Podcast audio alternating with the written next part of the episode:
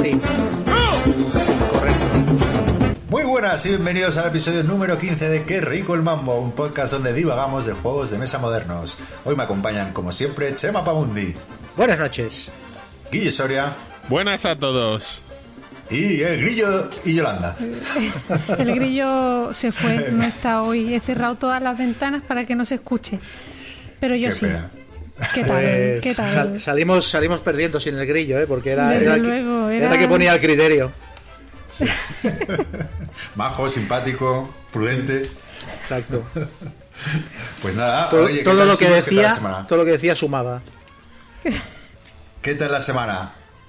Las semanas, que hace dos semanas que nos vemos. ¿Bien? Bien, Bien, muy bien. Sí, sí. ¿Que ¿Contentos con la noticia del Hero Quest? Bueno, yo estoy que no vivo, ¿eh? Exacto. Bueno, ver, ni, fu, eh. ni. Un poco, quiero decir.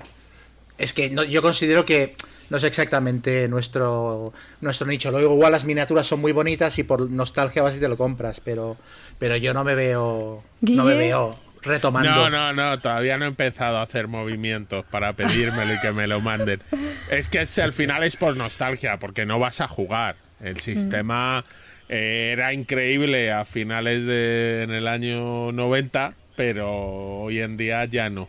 No lo es tanto. Yo tengo un primo que cada vez que lo veo me dice, a ver si me consigues un HeroQuest de estos, que no sé cuánto, que era el juego de mi infancia, que no sé qué, que me encantaría jugarlo. Tengo 300 juegos, pero el que quiere jugar es el HeroQuest, no, no, no El que quiere juega jugar. pequeño. Sí, sí, sí. Pues Normal. eh, ya sabes, su regalo de Navidad. o- Vamos, por Oye, ahora. Barato no es, ¿eh?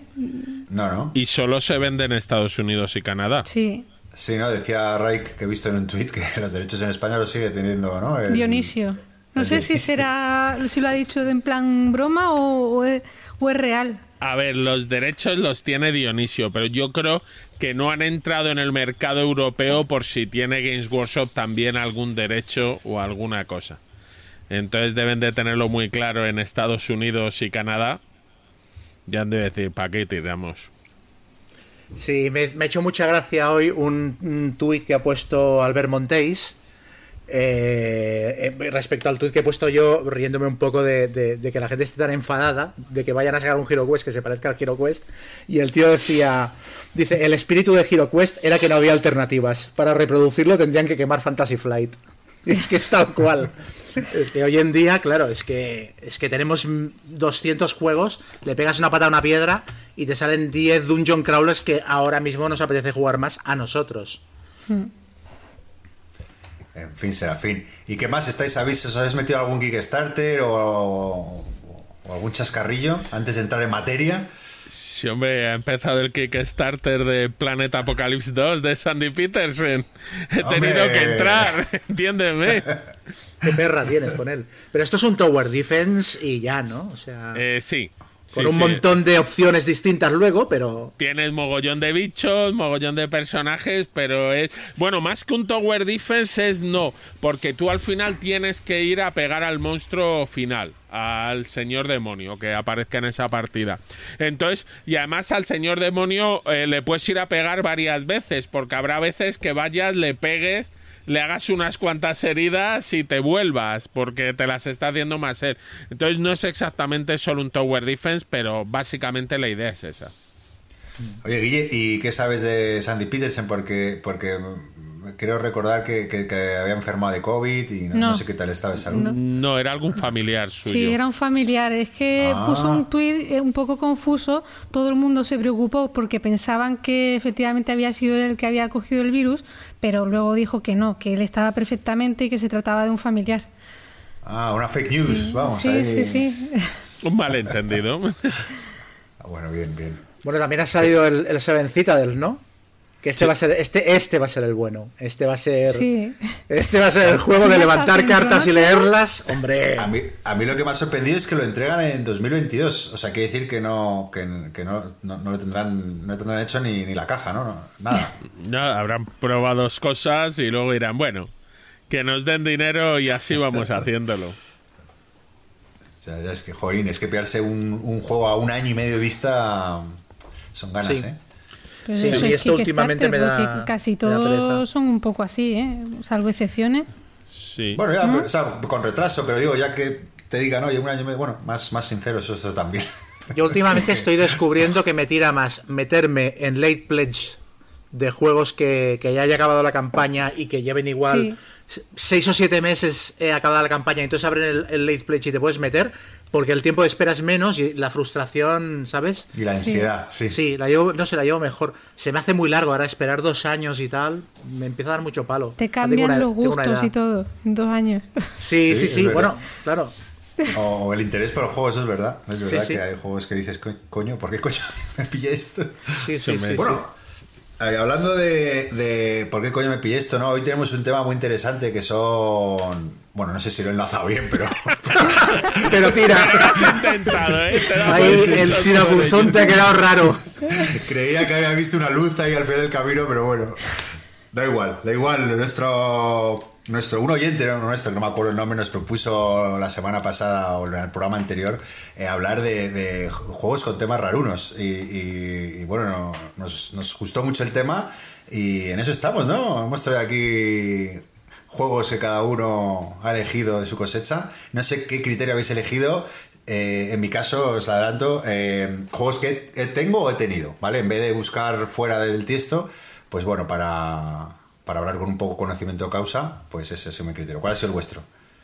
Sí, yo también. Yo juegos. Yo he ido directamente a mis estanterías y lo más raro que tengo lo, lo he pillado. Y curiosamente, casi todos son juegos. eh, casi todos los juegos raros que he encontrado son bastante antiguos.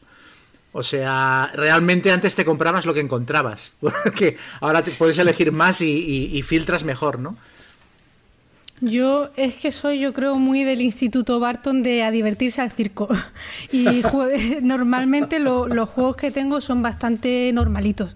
Tengo alguno raro, que es de los que voy a hablar eh, hoy, pero me ha costado, ¿eh? O sea, tenía una lista grande, pero sobre todo eran juegos que ya no tengo, o que he jugado una vez, o directamente que no los había jugado, pero sa- conocía de, de la existencia y del tema así absurdo que tenía.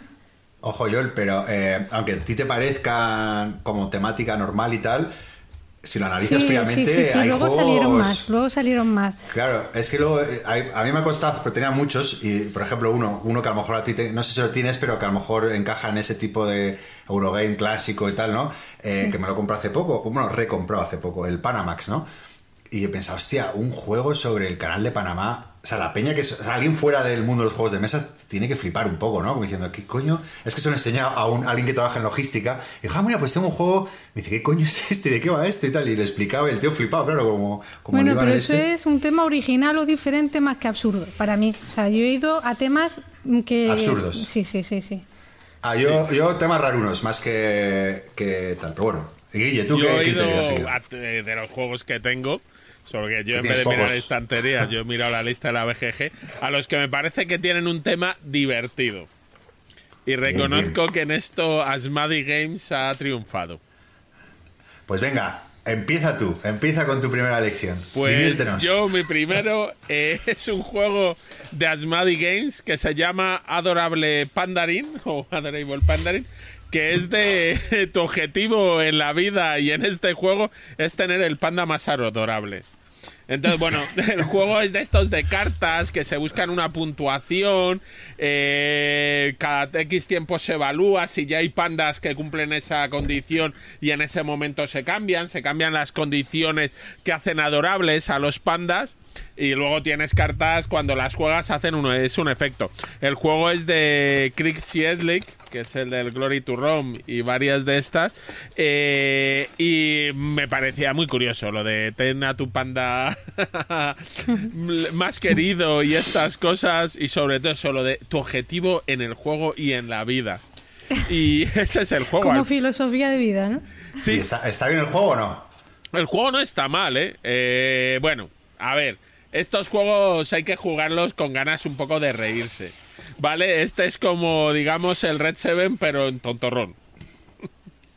Entonces, a mí el juego me pareció entretenido en su día Y ya te digo que es eso. Al final es jugar unas cartas, es un tal. Depende mucho de la suerte, depende de qué vaya saliendo. Pero me, me pareció gracioso. ¿Cómo se llama? Has dicho Adorable Pandalin. Eh, adorable Pandarin. Pandarin, vale. Vale, nos dejamos de intentar pronunciarlo.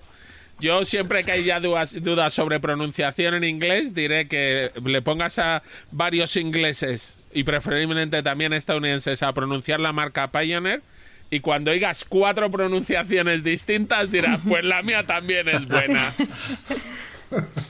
Pioneer. Sí, sí, pues esa tiene muchas formas de decirse. Muy bien, muy bien. Muy bien eh, con el panda, nos gusta. Así que ese es. Joel, ¿tú qué traes? ¿Tú qué traes? Sorpréndenos. A ver, yo eh, he elegido, el, el primero va a ser eh, uno de una editorial eh, que ha creado imagen de marca que es... Eh, ay, que se me ha ido la editorial. Es, eh, Exploter, perdón, Exploter Spellen, que es una marca que, o sea, una editorial que se caracterizan todos sus juegos por ser juegos duros, por tener un tema bien implementado y ser mm, mm, temas normalmente rarunos e inusua- inusuales y tener traer componentes pobres y ser bastante caros, ¿vale? Y vamos, hasta el punto de, de los juegos pues no tienen ni trasera, o sea, es un cartón blanco y se acabó. Pero otro otro o otra cosa en común que tienen es que lo normal es que hagan juegos buenos, o sea, eh, son juegos bastante interesantes. Y el del que voy a hablar se llama eh, Duck Dealer. Duck Dealer es un juego que ya la portada llama la atención porque viene un pato de goma eh, montado en una nave y, de fondo viene, o sea, se, se ve un planeta como si fuese la Tierra y hay una estrella de David, una luna creciente como símbolo, el símbolo islámico y el yin y el yang y no sé qué más. O sea, es todo como inquietante. O sea, podría ser un logo alternativo de Más que Oca, ¿no? Sí, sí, sí, sí, podría ser perfectamente. El juego es de comercio intergaláctico, ¿vale?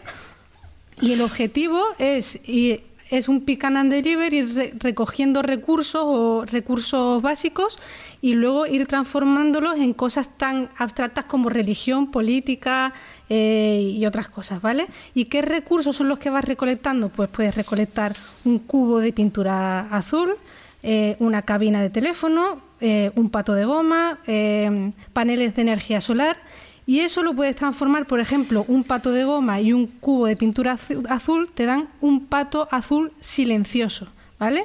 O la cabina y el pato de goma te puede dar una píldora de adelgazamiento y todo eso deriva en política, religión, arm- eh, armas y, y- y- y es todo como súper absurdo. Pero el juego luego es muy interesante, o sea, la mecánica en tu turno nada más que puedes hacer dos cosas, o ir recolectando fichas de energía o gastar esas fichas de energía que hayas recolectado para poder hacer cosas. Ya está. Entonces puedes, o sea, tu turno puede ser, cojo esta ficha de energía para moverme, pero no te mueves. Si- Sigue otro, o sea, los turnos van volados. El siguiente, bueno, pues yo cojo una ficha de energía para poder intercambiar cosas, ¿vale? Cuando ya has cogido unas cuantas fichas de energía, dices, venga, pues ahora voy a hacer un super turno que me voy a mover. O sea, todo lo que hayas planificado, tienes que planificar muy bien, pues haces lo, lo que sea, pues intercambiar, construir, moverte, etcétera. Entonces hay mucha tensión con saber cuando paras de recoger fichas de energía porque ves que eh, los demás ya han empezado a hacer cosas y tú todavía no. ¿Vale? Entonces es un juego muy interesante, muy diferente y muy absurdo. O sea, absurdo hasta decir basta.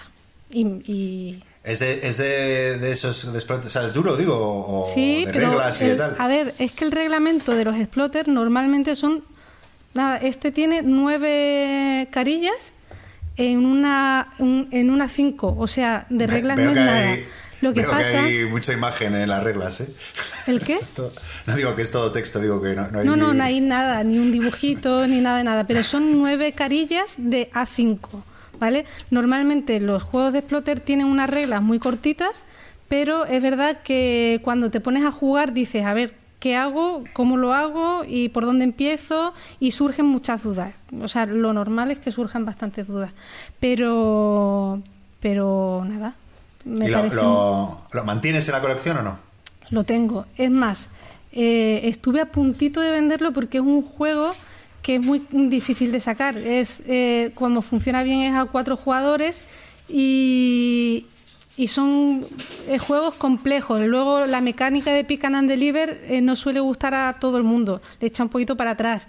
Luego lo raro que es, pero es una rareza que yo quiero seguir guardando.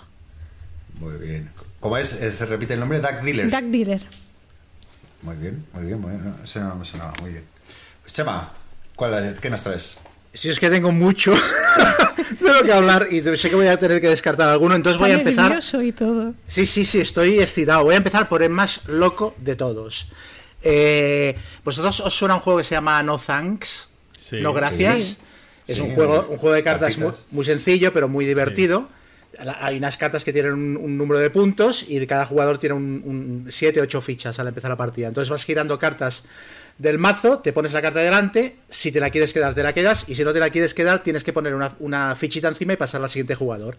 Y el siguiente jugador repite la operación, hasta que un jugador dice, me quedo la carta. ¿Por qué todo esto? Porque la puntuación de las cartas eh, al final de la partida se suma y el que tenga menos puntos gana la partida. Entonces, las fichas las utilizas para quedarte las cartas de. O sea, para pasar a los demás jugadores las cartas de puntuación muy alta, intentar quedarte las de puntuación baja. Un, un Si momento, tienen- perdona que te interrumpa. ¿Este es el juego que traías? No, no, no, no, no, no, no, estoy haciendo una intro al juego. Entonces, es un juego muy clásico de, las cartas tochas, pasárselas a los demás jugadores y tú quedarte las cartas que te van a dar menos puntos negativos al final de la partida. Entonces, este juego yo lo descubrí en los 90, lo jugamos con un grupo de amigos y eh, nos gustó mucho, nos hizo mucha gracia, pero a mí me pareció que le faltaba tema. Y entonces diseñé un No Thanks alternativo al que le llamé Nazi Papers y le puse eh, eh, temática nazi. Y, aún- esto empezó como una broma porque teníamos un amigo que era, le gustaban mucho los juegos de Segunda Guerra Mundial y empezamos a hacer la coña de hostia, tenemos un juego que se llama Nazi Papers, que ya verás, es la hostia. Estuvimos un mes calentándole la cabeza. Y cuando al final fuimos a su casa a jugarlo, era el No Thanks. Y yo diciendo, no, pero en realidad son cargos nazis y tal. Entonces me hice una baraja de No Thanks con cargos de- del partido nazi. Y entonces la temática del juego es que los jugadores son nazis que al final de la guerra están intentando quemar papeles. En plan, no, no, yo no tuve nada que ver con aquello, yo, ¿de qué dice? Y entonces las fichas que tienen son todo, toda la riqueza que han expoliado a los países invadidos durante la guerra. Y entonces las cartas, eh, según la puntuación, pues son editor del Mein Kampf, eh, comandante de Kolditz, eh, comandante, comandante de la Gestapo. ah, luego le metí cartas de evento que el No Thanks no tenía. En plan, documentos destruidos, contactos en el Reichsbank, eh, falsificación, metí el Doctor Strangelove. Luego cartas que interaccionaban en plan, la carta que más puntos negativos te daba era ser amigo personal de Hitler. Pero luego había otra carta que era barbero de Hitler, que si la tenías, el amigo personal te daba cero puntos. Porque es en plan, sí, era amigo personal de Hitler, pero solo era el barbero, ¿no? No tenía, no tenía información privilegiada. Entonces, un juego que era bastante idiota de por sí, lo convertimos, yo, yo y mi grupo de amigos, en más idiota todavía, eh, al meterle un tema de nazis que intentan gastar el oro para, para, para que no los enmarronen y librarse de los juicios de Nuremberg y tal. Y este juego, eh, cuando David Esbri, que, con el que yo he trabajado en Games Workshop y que ahora está en Devir, cuando entró a trabajar en Devir me dijo, pásamelo que lo publicaremos. Y yo le dije, esto es impublicable, tío. Esto, esto, no, puede- esto no lo podéis publicar en ninguna parte porque es que se os van a echar encima todos. Pero aún la peña cuando viene a casa me pide que saque el, el Nazi Yo Papers lo para quiero. jugarlo. yo- Lo tengo impreso, ¿eh? tengo las cartas hechas y aparte de eso le metí cartas de evento y le metí mecánicas adicionales de Take That y tal y es mucha risa. Oye, pero. mm, Oye, hay juegos con esa temática. Digo, no lo veo tan. No sé, o sea, te- temas. eh, desde nazis, ya está. y, Claro, ¿no? sí, sí, pero claro, está Secre- co- Secret hay Hitler. cartas como comandante de Treblinka y tal y ¿sabes? Son cosas que yo creo que no lo puedes sacar de casa este juego. Recuérdaselo a, a David a ver qué dice. A ver, oye, ¿te acuerdas que me prometiste? Hombre, lo que a lo mejor es no lo puedes sacar porque el señor Thorster Gimler tiene algo que opinar, ¿no? Pero Bueno, juego inspirado, que ahora, ¿no? Eso se lleva mucho también. Juego Sí. inspirado, tal. Y es una copia. Es una Bueno, copia. Yo si a la gente le interesa, yo lo puedo poner, lo puedo colgar en internet y el que quiera que se haga un print and play y, Claro. y mira, tienes un No Thanks, que la verdad es que es un juego muy chulo el No Thanks, tiene, tiene- no sé, tiene gracia. Sí, está chulo. Pero, pero claro, llevas a, llevas a altos cargos del partido nazi que se quieren librar de, de que los metan en la cárcel. Bueno, tú luego pásanos fotitos para ver, para ver cómo, cómo está ilustrado.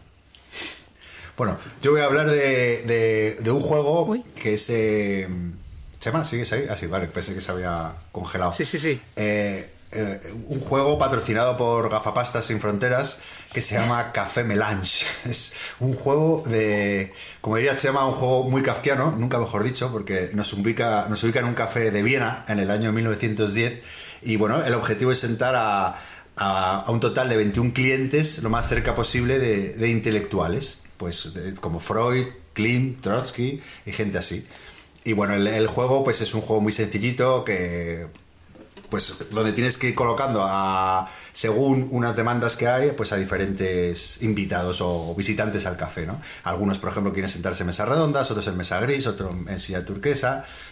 Tienes unas cartas de movimiento en tu turno que puedes jugar tres y que, pues bueno, te permiten cambiar un- a un tío a un sitio y poner a otro, o bueno, un poco así, y también ta- retirar a gente del tablero o poner o añadir gente al tablero, o también puedes jugar una carta de puntuación que es, bueno, pues, eh, pues oye, si hay un, al menos un Kafka está en una mesa redonda tal, pues pues ganas dos puntos. Pues eso es el juego. Es un jueguito muy sencillo que curiosamente creo que el año pasado sacaron una ampliación. Lo acabé vendiendo, pero, pero era de esos juegos que da penita porque es un, es un tema muy, como yo digo, muy, muy raro, ¿no? Muy diferente, sí, sí. Y bueno, pues un juego pues de calcular ahí un poco lo que ha salido, lo que ha dejado de salir, con su interacción, un poquito abstracto, pero por un tema, un tema simpático. Café Melange. No sé si habéis oído hablar de él. No. Ni idea.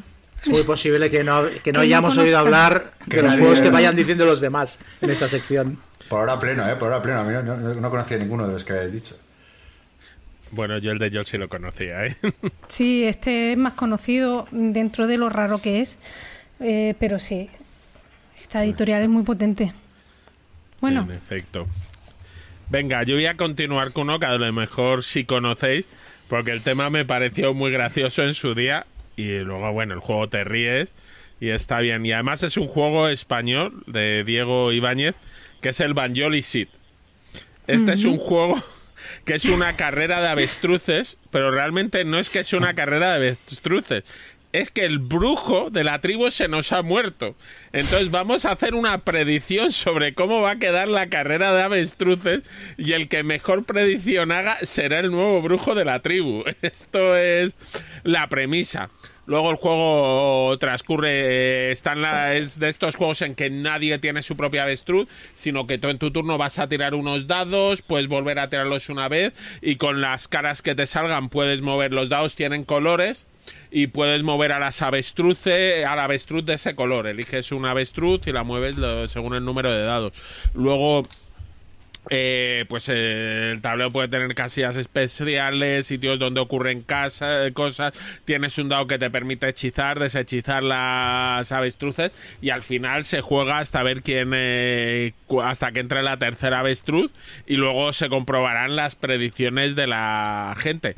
Es un juego muy para todos los públicos, con muy poquita dureza pero era es gracioso y además yo creo que hablaron no sé si lo iba a reimplementar eh, reeditar algún editorial o Sí, a mí me, Me suena, suena también. también. Sí, puede que sea GDM, mm, pero bueno, a mí ya te digo, me pareció un juego, la idea, la premisa de una carrera de avestruces, pero no que este solo sea esto, sino además para lo que vale, me pareció graciosa. Oye, el juego está simpático. Yo lo juego, con- lo, lo tuve también con, y se lo regalé a mi sobrino y lo pasamos bien ahí jugando. Sí, es una chorradilla. Pero sí es divertido. Sí, es para reírte, ¿no? Sí, sí. Muy bien. No sé si alguien quiere comentar y si no, Yolanda, pasa tú al siguiente. pues el siguiente Gonzalo yo creo que tú lo conoces porque yo creo, a ver, eh, es un juego, el año que yo fui a Essen, el único año que he ido a Essen, eh, ¿Me vas a robar? No, me lo vas a robar. ¿el cuál? ¿El de los conejillos? Ah, no, no, No, vale, vale, no, vale. no, no, mira, esto fue el único año que yo he ido a Essen, me encontré por los pasillos a, no sé si fue a Shea, lo- los autores de Llamadais, o Mueve Cubos, al- alguien, eh, me encontré por el pasillo y me dice, oye, vente conmigo que por lo visto el tapado de Essen es un juego de divorcios de, de conejos. O sea, sobre el divorcio de unos conejos no sé qué. Y el autor está ahí, está firmando copias y tal, vente con nosotros. Total, que nos fuimos para allá y el autor estaba solo con un montón de españoles firmándole copias. Y claro, eh, donde va uno, pues van, vamos, que todos de cabeza a por, a por Cune y Lakia, que es el juego del que voy a hablar. Y yo creo, Gonzalo, que tú estabas por ahí, ¿no? Cune and Lakia. Pues no me suena de nada. Yo recuerdo que te vi eh, eh, en ese, pero no me suena el juego. Bueno, pues la crónica anunciada del, divorcio de los conejos reales, ¿vale?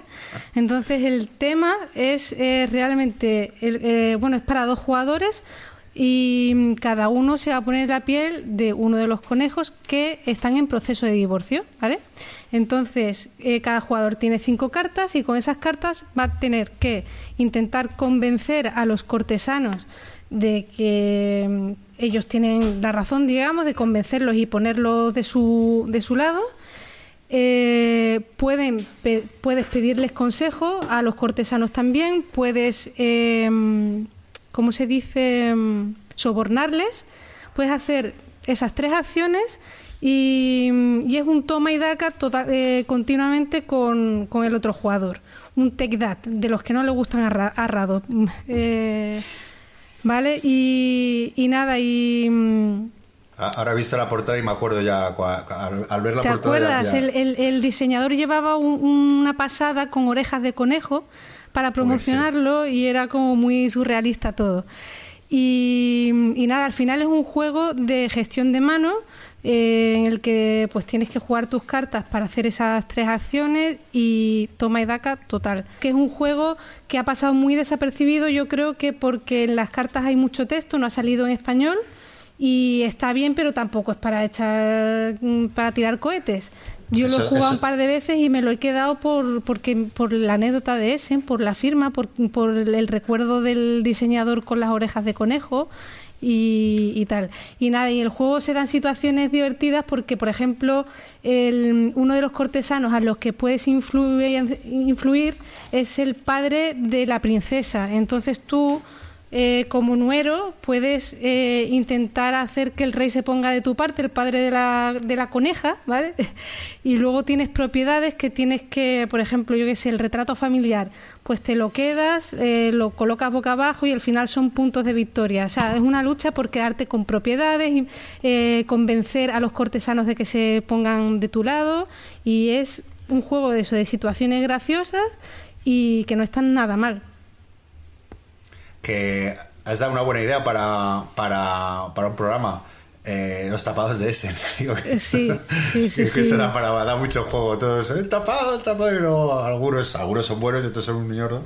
normalmente suelen ser ñordos, porque son. Estás buscando ahí la octava maravilla, pero desconocida.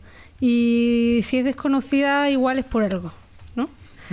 Bueno, pero luego es verdad que hay muchos juegos que no sonaban al principio, ¿no? Eh, por, porque el autor es desconocido, porque la editorial es más pequeña, pero que luego surgen juegazos ahí que nadie esperaba. Sí, no, este, mm, ya os digo, es muy normalito, pero a mí me gusta. Es un juego de mucha confrontación para dos jugadores. Y la pena es esa, que es que cada, carta tiene mucho texto, no, no sé si lo veis, pero eh, tiene muchísimo texto y además es muy asimétrico. Eh, cada carta viene con cosas que puede hacer o el conejo o la coneja. Y entonces, pues eso, mucho texto, palabras un poco raras y tal, pues al final no, no, yo creo que por eso aquí no tuvo el éxito que se esperaba. Pero el tío allí, por lo menos unas copias a los españoles que estaban por allí, eso seguro. Se quedaría el tío flipado con nosotros. Muy bien. ¿Cómo se llama el juego? Cune Andlaquia. Eh, una crónica anunciada del divorcio conejil real. Si no me explico cómo no ha tenido éxito. Yo tampoco, la verdad. Oye, las ilustraciones están muy guays, el tema es diferente, el juego no está mal. O sea, pero es eso, el texto, el texto, Chema. Pues yo voy a comentar un juego que va a enlazar muy bien con lo que con el que has comentado tú, porque también va de de, matrimoniadas eh, y también tiene unas ilustraciones muy bonitas. Es un juego que se llama Consentacle, que es una, es una conjunción de las palabras consenso y tentáculo. Y es un juego para dos, colaborativo, en el que eh, se trata de. Es un- un- una humana y un extraterrestre tentacular y tienen que follar. Es, es un juego para dos. Y se juega. eh, cada jugador tiene un mazo. Entonces se juega jugando cartas boca abajo y revelándolas a la vez. Y tienes que establecer combos con el otro jugador. ¿Sabes? En plan. Si tú me miras, yo también. Si tú juegas una carta de mirada, yo juego también una carta de mirada. ¿Sabes? Si yo juego una carta de pellizco, tú juegas una carta de abrazo. Si no, ¿sabes? Entonces, si las combos las vas acertando, vas generando puntos de confianza que los del alienígena son azules y los del humano son rosa, y encajan las fichas de puntos de confianza, se encajan unas con otras, y cuando consigues encajar dos, tienes un punto de satisfacción. Y entonces al final del juego tienes que conseguir un número de puntos de satisfacción para, para ganar la partida. Y el juego se puede jugar, el estándar es que lo juegas de manera normal, pero la, la manera avanzada, que es la que mola, es que no puedes hablar, no puedes hacer gestos, lo único que puedes hacer es mover las cejas, como mucho. Entonces, eh, realmente es un juego de buscar el consenso para follar con otra especie completamente distinta a la tuya. Y, y- y tiene, es un juego que es bastante bonito. Yo me metí en el Kickstarter porque el tema me pareció lo que rimo. Pero aparte de eso, es un juego que, que tiene un valor pedagógico chulo. Eh, sí, es, es que es verdad, o sea, el rollo de generar empatía cuando tienes que follar con alguien, ¿sabes? Es un tema que de hecho Sí. eh, ha generado cierto hay debate. gente que le puede venir muy bien eso. Sí, sí, sí, hay- Sí. es un tema que, que en redes sociales generó debate hace cosa de un año más o menos, de lo follar con empatía y tal. Pues el juego va de esto y, y- y realmente funciona bastante, es, es cachondo, es para dos personas, se juegan 20 minutos y, y, bueno, evidentemente no es parecido a ningún otro juego de mi colección. Y es muy chulo, las ilustraciones son rollo cómic, cómic setentero de ciencia ficción, rollo metal hurlant y tal, y es, es muy chulo. Cartas rollo tarot. 6,8 en la BGG, eh, ojo. Cuidado, eh. Oye, Ojo. y como juego, o sea, tú te lo pasas bien jugándolo y está bien, Sí. no tienes Hombre, fallos de- evidente, evidentemente hay gente con la que no lo puedes jugar. O sea, hay, debe haber cierta complicidad entre los jugadores. Pero, pero el juego funciona, sí, sí, sí. Es, es- es muy chulo y aparte se generan muchas risas de, hostia, ¿por qué me has pellizcado ahora? Cuando yo lo que quería era que me dieras un morreo, ¿sabes? O sea, al final de la partida comentas en plan, coño, ¿no, sabes- no te has enterado de que te he hecho el, el- el signo, te he guiñado el ojo y está, está muy Qué bien. bueno. Con Sentacle. Pues voy, voy a hilar también, ¿no? De- de- del, del sexo al amor. Y, Oh. Qué bonito, ¿eh? Os voy a hablar de, de Fog of Love, un, un- un juego, ¿no? Para, también para dos jugadores de, de- de deducción y roleo, diría yo, ¿no?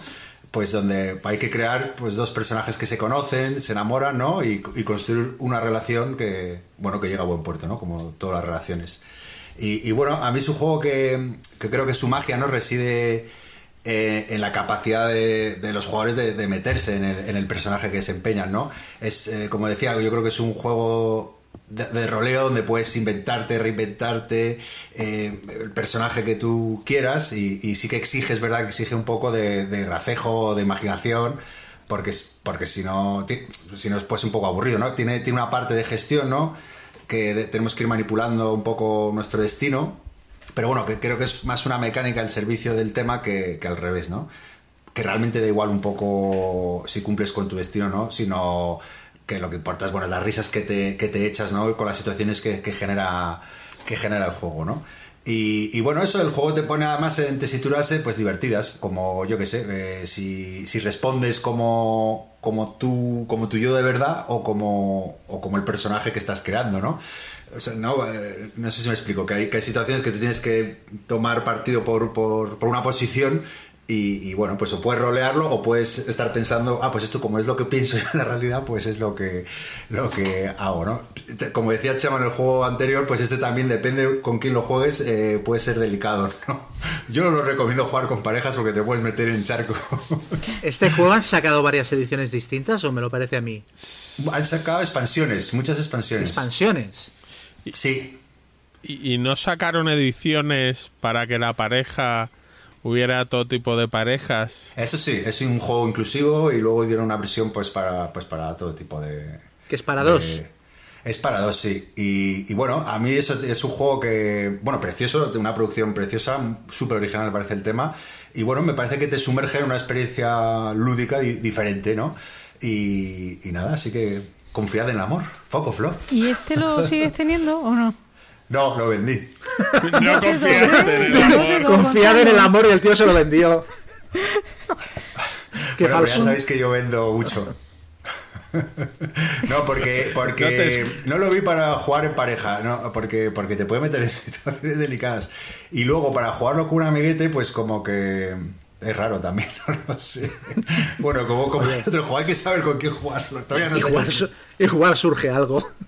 Pues me, me contaban eh, eh, el otro día, ah, eh, quería jugar, bueno, yo gracias a ti me he hecho un amiguito lúdico, eh, Roberto Miguel, que le vendiste unos juegos y que, su, que se, ha- se ha, pues, se ha mudado a dos calles. Entonces, como le diste al alquimistas en español para mí, lo, pues, pues bueno, pues estamos quedando, la verdad que es muy majete, que por cierto me dijo, surgió, no, pues no sé si que quedamos, pero no sé si voy a quedar esta semana con vosotros, que a lo mejor quedábamos.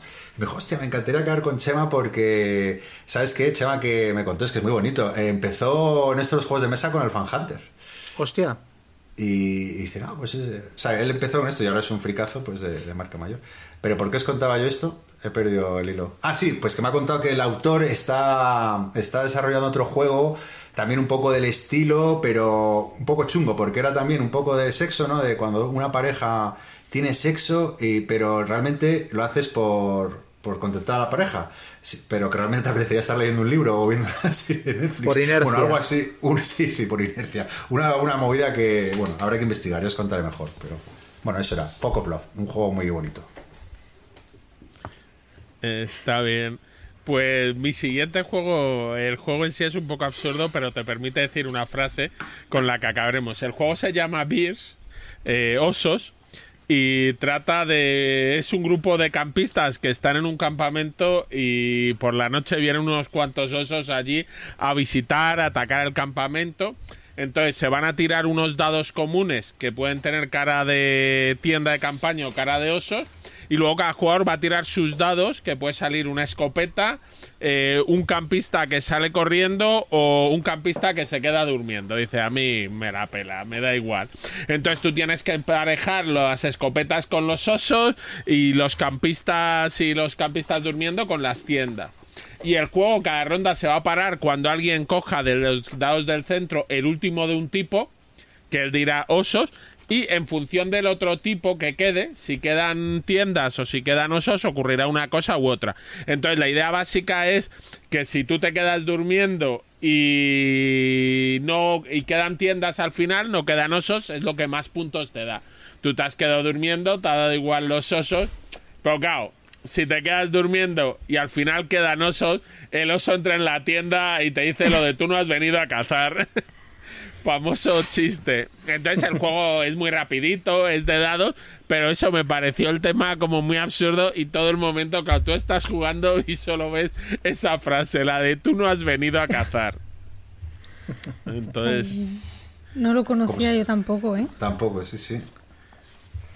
Bueno, estos... Puede que estos juegos además sean de los que me compro en alguna feria rara y que nadie más opina que son buenos, pero oye, a mí me he hecho unas risas gracia. con ellos y ya está. Y luego no hay manera de comprarlos salvo en ferias raras. He de decir que nunca me habéis hipeado tanto. bueno, Estoy feliz con este programa. Está bien, está bien. yo voy a hablar ahora de uno que, mm, que me parece absurdo todo. O sea, el tema, las mecánicas, eh, la partida que se generó, la única, la, vamos, la última, la primera y última vez que lo jugué, lo trajo Iván a mi casa y mi sud. Y es Petricor o Petrichor, eh, tal. Es el juego patrocinado por Evax, porque es eh, tú eres una nube, ¿vale? Y, y de lo que se trata es de, de hacer llover, que caigan gotas, luego hacer unas votaciones, que no sé qué pintan las votaciones, que es una especie de yo voto porque llueva y todo el mundo canta que llueva, que llueva, la Virgen de la Cueva, llueve en el tablero y... mm, y y riegas unas plantas y al final es un juego de mayorías, ¿vale? Eh, van cayendo una... La cara de Gonzalo es, es- es un Me estoy, me estoy quedando petri, petri- petrificado. Bueno, pues la gota. Es como si nos estuviera explicando la sinopsis de Carretera Perdida de Lynch. Unas gotas. de- Pues Sí, es muy Lynch este juego. Eh, pues nada, bueno, hay cumulonimbos también en el juego, o sea, porque tú puedes hacer que caigan rayos, se mezclen con las nubes, las ¿Cómo nubes, qué? hace viento, pues choquen unas con otras y caigan gotas. Es una paranoia mm, brutal. Total, que el objetivo del juego es hacer que esas gotas al final caigan en la planta para que brote, ¿vale? Y dependiendo de cuántas gotas tuyas haya en, eh, en esa planta que está brotando, pues ganarán la mayoría o no. Lo que pasa es que es muy raro también en eso porque hay plantas que no gana el que más gotas tenga encima, sino el segundo. O sea, gana más puntos el segundo que el primero. Una cosa muy rara, muy loca. Y mm, es un caos brutal. O sea, es un juego que no puedes planificar nada, no puedes... eh, es un lío de juego brutal y un caos increíble. La partida duró muchísimo y, y no hay por dónde cogerlo, para mi gusto. No sé si lo habréis jugado, este es más conocido. O sea, De hecho, creo que lo editaron en castellano, no sé qué editorial, pero vamos. A ver, yo, yo sí lo he jugado. A mí el juego lo tenía en la lista, como los de temas raros, con el de exacto, las nubecitas, los tal. Me recuerda a la canción de. Yo creo que era Manolo García, de, pero puede Canta, ser del canta. último. No, sí, ahora, ahora voy, ahora voy. la de qué bien el olor de los pinos después de la lluvia, o qué bien huelen los pinos.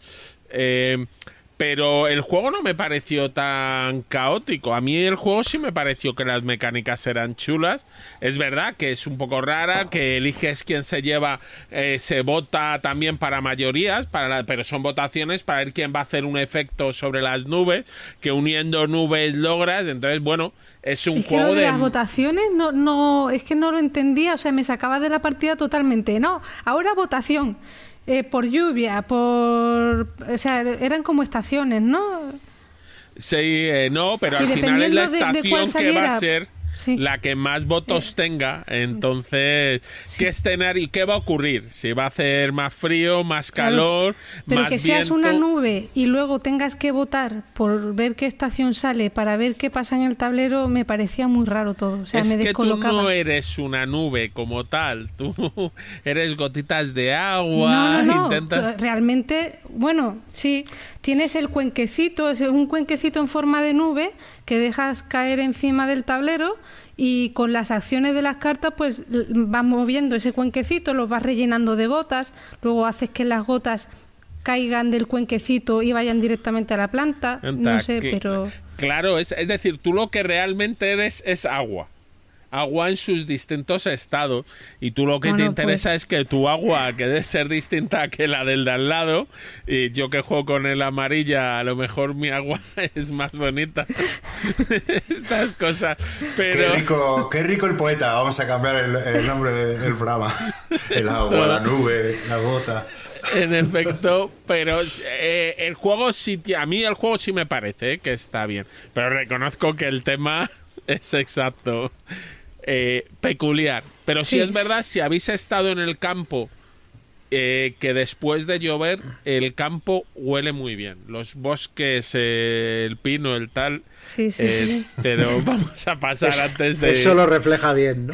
Eso- Sí, no, a mí eso me traía los recuerdos de cuando te ibas de campamento, que era el único consuelo que te quedaba después de que te cayera una tromba de agua, que estabas mojado, helado, pero al menos... Mira que a mí me gustan los temas de naturaleza y del agua y del bosque y tal, pero es que no puedo con este juego, de verdad, ¿eh? O sea, es superior. Superior, no sé, está... Nada, le echaremos la bronca a Iván y diremos que te lo explicó mal. Bueno, pues yo voy a, a- a tratar algo más prosaico y que se entenderá mejor que el, que el galimatías este que nos han contado estos dos. Es un juego de Chiapas Games, que es, eh, no sé, la verdad es que no sé si existe todavía esta editorial. Funcionaba en los 90 y a principios de los 2000 y se caracterizaba, bueno, Chiapas es como la- es como culo barato, pero la, la traducción sería cutres, eh, juegos cutres, el nombre de la editorial. Y realmente publicaban juegos muy cutres, publicaban juegos en cajas de cartón reciclado, las cartas eran de cartulina directamente, no te incluían ni dados, ni fichas, ni billetes. En las cajas porque todos los juegos los diseñaban pensando en que los podías jugar con las, con las piezas del Monopoly. O sea, si tienes un Monopoly en tu casa, puedes jugar a nuestros juegos. Una cosa muy chacal. Y de, de hecho, muchos juegos los vendían en sobre de papel, sin caja. Y de ellos tengo varios juegos porque eran todos tenían temas muy absurdos y mi favorito es el Captain Parks Imaginary Polar Expedition, que sería la expedición polar imaginaria del Capitán Park. Entonces es un juego en el que simula que eh, los jugadores forman parte de la típica, del típico club de caballeros victoriano en Londres, de, rollo el, la sociedad geográfica y tal, que grandes expedicionarios y toda la pesca, ¿no? Entonces, cada miembro del club cuando vuelve a una expedición se pega el moco, trae todos los objetos que ha encontrado en la expedición, las fotos que ha hecho y tal, y entonces el que el que saca la el que demuestra que ha estado en la expedición más chula, pues es como el que más mola del club, el que tiene más prestigio. Entonces los jugadores lo que hacen es hacer ver que se han ido de expedición, pero en realidad lo que hacen es irse por la ciudad de Londres desaparecer durante una serie de semanas eh, y entonces ir por las tiendas de antigüedades intentando comprar los souvenirs más locos para luego volver al club y decir, no, es que mire, yo he estado en la Antártida y he encontrado esta máscara y esta piel y este mapa y no sé qué, ¿no? Entonces el juego se trata de eso, irte moviendo por Londres, escondiéndote, porque los, los, los miembros del club se van paseando por la ciudad y si te ven saben que no te has ido de viaje. Y mientras tanto, cuando no te vean por el tablero, te metes en una tienda de antigüedades y vas robando cartas para intentar hacer combos de antigüedades. Y cuando creas que has completado una expedición lo suficientemente tocha, vuelves al club, la explicas, que es que revelas las cartas y vas sumando puntos. Y al final gana el que haya establecido el número de expediciones más, más aberrantes de todas. ¿no? Entonces, claro, se dan combos muy locas porque puedes decir que has estado en la Antártida con una máscara africana y una piel de jirafa, ¿no? Y cosas así. Entonces es un juego que no tiene mucho porque a nivel de mecánicas es muy sencillo, pero, pero el resultado final de las expediciones da mucha risa porque se producen combinaciones muy, muy idiotas. Son, uno, son unos putos genios estos de Chipas. Es que estoy, me he metido a la BGG al juego y de repente una foto me dice, somos Chipas Games y tienes que saber dos cosas sobre nosotros nuestros juegos cuestan mucho y de alguna forma son todos los, los mismos. No, eh, bueno, la editorial ya cerró eh, hace varios años. Oh, Estuvo unos años y Bernardo y luego yo creo que hace no mucho sacó algún libro James Ernst eh, con varios de los diseños y cosas así, pero que explicaba que claro, su modelo en una época de Kickstarter sobreproducidos no, no funcionaba y vender algo muy baratito. Entonces, que, que la idea sería hacer algo tipo crowdfunding, pero dándote el modelo, el juego en, eh, como PDFs, pero no les funcionaba. Así Lo que... más cerca que han estado de tener un éxito fue un juego que uf, sacaron dos juegos, uno que se llama Kill Doctor Lucky ¿Sí? y luego Save Doctor Lucky, que era la segunda parte que era como el Cluedo, pero en el primer juego tenías que matar al Doctor Luke que iba dando vueltas por la casa y tenías que matarlo sin que el resto de la gente te viera, y en el otro juego tenías que impedir que lo mataran. Y es no lo venga por aquí, que le voy a enseñar el pabellón de caza y tal. Y era también juegos muy idiotas, pero la, la constante de estos juegos es que hacen reír, los juegos de esta editorial. Sí, no, bueno, y el Kill Doctor Lucky, Lucky se, se reeditó hace no tanto y salió en ediciones un poquito sí, mejores. Sí. Con caja, en color y tal, sí, salió más. Por eso es lo más cerca que han estado de publicar algo que fuera mainstream.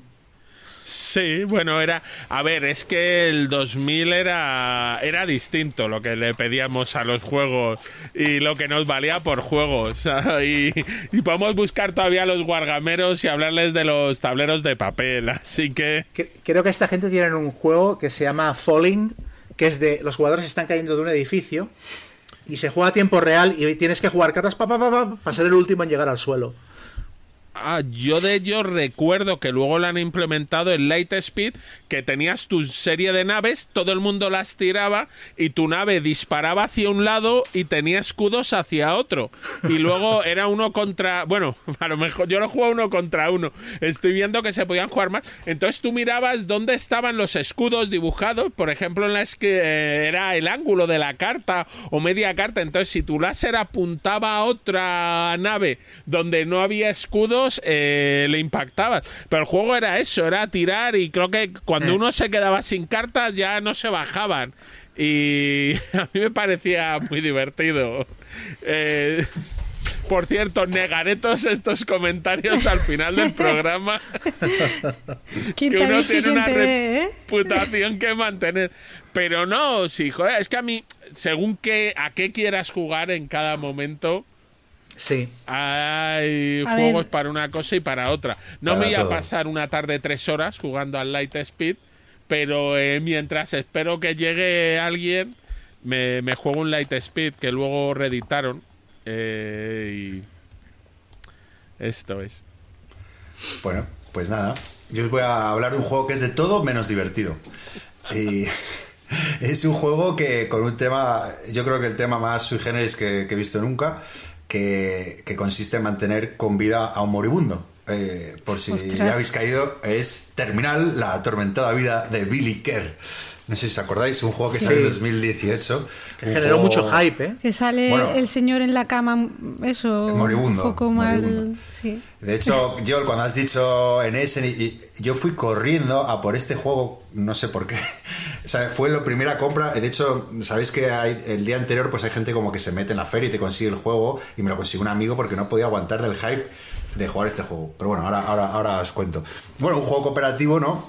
Ese, ¿Qué es eso? Donde, donde tenemos que hacer de enfermeros con la misión de, dar cuidados a- al pobre Billy y descubrir relatos de su vida, ¿no? Así la premisa original es. Y lo único que sabemos al principio es que, bueno, que Billy tiene 60 años y que en un vuelo de Sydney a Londres ha sufrido un ataque al corazón y que le quedan pocos días de vida. Eh, esa es un poco ahí la premisa. Y, bueno, se sirve de una mecánica muy sencillita que tenemos que elegir pues entre dos opciones, o, darle cuidados médicos o darle cuidados paliativos, ¿no? Y, bueno, también los cuidados médicos nos ayudan a mantenerle con vida y los paliativos nos permiten conseguir tokens de salud y cartas de memoria, ¿no? Con la que podemos ir descubriendo, pues eso, fragmentos de su vida, además con unas ilustraciones muy, muy chulas, ¿no? Y poco más. Y bueno, este, este es el juego. La verdad que, que el hype se me cayó a la media hora de partida, ¿no? Es un juego con, pues eso, con poquísimas decisiones muy obvias. Pues eso, que si Billy tiene mucha vida, pues cogemos cartas de memoria. Que si vamos más apretados de lo otro, pues elegimos la otra acción. No, no tiene más. Que si el doctor eso tiene anillos de estrés, pues le mandamos a descansar un turno. Y pues eso, un juego que, que prometía mucho, o, o bueno, no sé si prometía, la verdad es que ahora que lo pienso yo, ¿a quién coño le interesa un juego de un moribundo? Pero No, bueno, pues, que era un juego. El juego, yo recuerdo cuando se, cuando se anunció que iba a salir y cuando salió al principio, sí que hubo mucho, mucho hype con él, ¿eh? Y, lo- y Sí, lo, es que, lo que tampoco recuerdo es haber visto un juego que pasara tanto del hype a, a- a- a denostarlo por completo, porque no he leído ni una sola reseña buena. Es que no, es un juego sin, sin tensión, sin sufrimiento, sin, sin debate, sin. O sea, no hay, no hay, no hay nada. Es, es, es mecánicamente súper A pobre, mí ¿no? produce Eh, un rechazo, pero desde el minuto uno, ¿eh? O sea, ¿quién quiere un juego sobre eso? No, no... Ya, no es, sí, que bien pensado, eso es lo que digo, que ahora con, con perspectiva, digo, y con tiempo, digo, joder, la verdad que no, no es muy llamativo, igual también por el año raro que vivimos, ¿no? Pero, pero. pero a, a priori la idea me parecía como que, digo, hostia, narrativamente y tal, pues, pues puede ser una historia. Y sí que es verdad que, que cuando vas, cuando ibas componiendo las, ibas descubriendo los fragmentos de, de la vida, era bonito, unas, unas imágenes súper chulas, pues el tío, yo que sé, que tenía, que había sido punk en Londres, o no sé qué, tal, o, o sea, que tenía cosas chulas, ¿no? La primera partida, como era todo un poco inconexo, pero la segunda ya vas viendo, se resuelven, pues eso, trazos sueltos de la vida de- del pollo y, y, bueno, pues eh, eh, va cogiendo cuerpo, pero al final es que la mecánica era una cosa u otra. Yo qué sé, para mí que quería ser un cruce, ¿no? De, de- de Pandemic Legacy y, de- y del Fucking Love que, que antes he hablado, pero no es, no es nada. Al final no, no, es que es que es repetitivo, más repetitivo que, que nada, ¿no? Vamos, que, que no, no tiene nada de chispa. Y bueno, pues eso, en paz descansa Billy Kerr. Porque duró poco, lo vendí ipso facto. eh, me acuerdo con una historia muy graciosa con Calvo Bislúdica. eh, porque le, le mandé un privado yo, tío, este juego tal. Y, y- y luego cuando se lo vendí puso el tweet y siempre me lo recordará. Y se nos moríamos de la risa. Me lo has jugado. Y se la. ¿No lo jugasteis ninguno? No. No, No. no, A mí el tema sí que me interesa, ¿eh? A mí un juego bien hecho sobre este tema sí que me hubiera molado. Pero es que re- realmente no, no había dónde agarrarse. Es que no encontré a nadie que me diera esperanzas de que el juego me pudiera gustar. No, no, ya imposible. directamente. Yo es que el tema lo presentaban como muy mal. Porque era como le queremos mantener con vida al hombre mientras va sufriendo para enterarnos de cosas de su vida. Porque Sí. si te dijeran, joder, es que sabe algo, eh, es necesario, es por el bien de la humanidad, lo mantenemos con vida, pero bueno, tal. No, no, no, no, es que somos las enfermeras que, que Lola ¿no? nos ha gustado, bueno, los enfermeras y enfermeros que y, o, nos hemos cansado de lo de tal y vamos a ver este, la vida, y dices, pues no sé, hay temas que, Sí, que atraen eh, poco y luego en efecto poco- las mecánicas no me atrajeron nunca. No, eso es que no tiene nada. Por cierto, yo eh, eh, he dejado fuera, digo, lo voy a mencionar porque es un juego que, le- que- que lo, tengo, lo guardo, que tengo mucho cariño, tú que eres perruna, que, que es un juego también desconocido para dos, pero que es una chupinada, pero es simpático, que es Agility, se llama. Es un juego de, de- de agilidad, de estos ejercicios de agilidad para los perros. Y es muy curioso, pero bueno, ya hablaré otro día, cuando toque, cuando hagamos juegos para animales, de animales o yo qué sé. Ah, pues sí, mira, está, yo he dejado fuera uno que va de gatos que disparan láser por los ojos. O sea que podemos hacer un temático de animales absurdos. otro que va sobre amebas. Pues ya está. O sea, de verdad, ¿eh? O sea, los guardamos y Sí. No, si es que esto, esto da para bastantes programas. ¿eh? esto está para una serie. Bueno, tampoco para tantos, tampoco para tanto. Pero Bueno, Yo he llegado un poquito a la conclusión de que al final eh, los juegos absurdos no son. O sea, es directamente proporcional luego a, a lo que son como juegos, que no dan para mucho, ¿no? Yo no estoy de acuerdo. Yo ¿No? tampoco. Yo no, O sea- yo no estoy de, acu- de acuerdo si ahora hacemos reseñas eh, de lo que hemos estado jugando y tal. eh, yo los, los dos que reseñaré son dos juegos absurdos y buenos. Yo también, el, el- bueno, uno, el Focus Love. Y el Café Melange es correcto, pero, pero Sí, no- son correctos, pero que tampoco son top. Lo que sí es verdad que hace ilusión de repente encontrarte con un, te- un juego con un tema como estos que funciona y que al final te saca una sonrisa porque se dan situaciones divertidas, eso sí, pero mm, que no llegan a triunfar ni a despegar, eso está claro. No sé. No, yo no estoy de acuerdo. No, no, Yo para nada. tampoco. ¿No? Yo hay temas, yo uno de los juegos que me parece uno de los mejores juegos de Uwe Rosenberg, probablemente su mejor juego es el Bonanza, y es un juego de plantar judías. Sí. Y además judías muy cachondas. Y es un juegazo. Y además luego se oc- ocurren situaciones como la del No Thanks. El de, venga, voy a hacer un esfuerzo y te voy a dejar que me regales esa judía, pero porque soy magnánimo.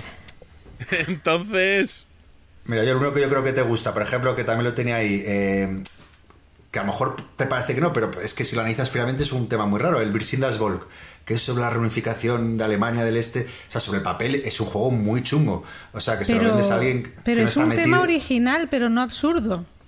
Ya, bueno, es que yo hablo de temas originales, sí. no Claro. Sí, entonces eso. si, si por temas originales hay juegazos, pero temas absurdos Hmm. no me salen ningún, o sea, no se me viene a la cabeza ningún juego que digas "Mm, es que juegazo, es que es mm, lo, lo tengo que tener. No, yo tengo que tener el Kunan Lakia porque es original y te gusta de vez en cuando pues encontrar algo diferente mm, pero pero muy diferente o sea que tenga mucha chispa y tal pero luego como juego pues yo lo he jugado dos veces y tampoco es que me muera por jugarlo me gusta tenerlo pero tampoco no sé Nazi Papers, es tu única opción. Nazi Papers.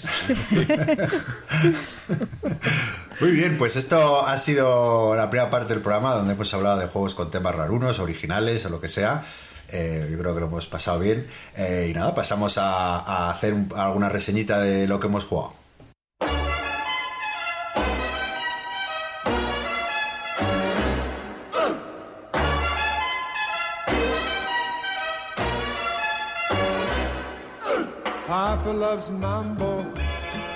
¿Quién quiere empezar hablando de lo que ha probado? Venga, seguimos el orden de turno. venga Venga. ¿Quién era el primero? Guille Guille Eh, Guille, Era Guille. yo, era yo. A ver, ¿qué he jugado últimamente? Estoy repasando. Vale, voy a hablar del Castles of Tuscany. El, bueno, o Castillos de Tuscany, o como queramos llamarlo. El Castles of Tuscany es una revisión por Stefan Feld del Castillos de, de Borgoña o el Castles of Burgundy. Eh, el juego es eh, similar en ciertas mecánicas y lo que quita es todo el tema de los dados.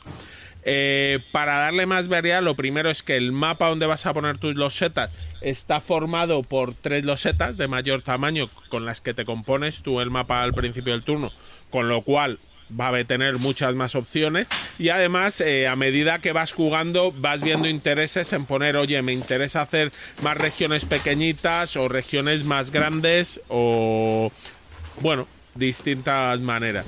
Eh, eh, el mapa está dividido en colores, cada color va asociado a un tipo de loseta y tú lo que buscas es cerrar los grupos de losetas del mismo color en el mapa. Eh, y luego construirlos. Para esto, la mecánica del juego es: eh, hay una, 8 losetas a la vista y cada jugador tiene 21 losetas en su en tres montones en tu turno y una serie de cartas que coinciden sus símbolos con los colores de las losetas y con los símbolos eh, de distintas maneras. Tú en tu turno lo que vas a poder hacer es coger una loseta si tienes un hueco para dejarla en tu área de guardar losetas. Cuando la tienes llena tu área de guardar losetas puedes tirar una y guardar esa, al contrario que en el antiguo Castles of Burgundy. Tú puedes jugar una loseta jugando dos cartas del color de esa loseta o puedes sustituir siempre una carta cualquiera por dos del mismo tipo. Dos del mismo tipo son un comodín. O eh, puedes robar cartas. Entonces, cada vez que juegues una loseta, además te va a dar una ventaja, te van a poder dar eh, desde trabajadores que valen como comodines de cartas, mármol que te permite hacer nuevas acciones, te pueden dar cartas, hasta te pueden dejar coger y jugar una loseta. Eh, y además puede que puntúes. Si con esa loseta eh, has cerrado un área, te va a dar puntos, dependiendo del tamaño del área. Si es un área de una loseta es un punto, una de dos son tres y una de tres son seis. No hay manera de hacer áreas de cuatro.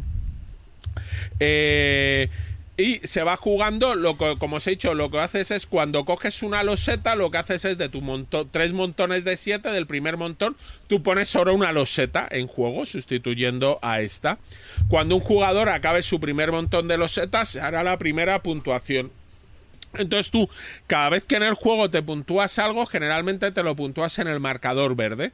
De manera que eh, al final de cada ronda lo que vas a hacer es pasar los puntos que tengas en tu marcador verde, se los vas a añadir a tu marcador rojo. Pero no los vas a resetear. Entonces lo que, como el juego va a durar tres rondas, hasta que un jugador agote su tercer, su última loseta, eh, lo que puntúes en la primera ronda te va a puntuar tres veces, mientras que lo que puntúes al final te va a puntuar solo una vez. Entonces, por eso te puede interesar más hacer áreas más pequeñas que las puntúas al principio. También ser el primero que acabe todas las losetas de un color eh, le da, da puntos. eh, bueno, hay diversas formas de puntuar. Entonces, el juego comparte muchas mecánicas con el Castles of Burgundy. Pero eh, es un poco distinto. A mí me pareció un poquito menos estratégico y un poco más rápido. Creo que es mejor el Castles of Burgundy, pero bueno, este como es la novedad, ahora no me apetece jugarlo y le echaré unas cuantas partidas más. Y con este, eh, los combos son tan fuertes como con el Castillo de Borgoña, porque a mí lo que me gusta de Castillo de Borgoña, siendo un FEL y siendo un, un euro súper frío, es eso, eh, la posibilidad de combos brutales en, en un turno. Sí puedes hacer unos turnos potentes, porque hay una loseta que te deja coger otra loseta y jugarla inmediatamente, un tipo de loseta. Hay un par de losetas que son comodín de loseta para que lo juegues como quieras. Entonces sí hay, puedes hacer, haces un par de turnos en la partida que dices, he pegado aquí un estirón de puta madre. Perdón.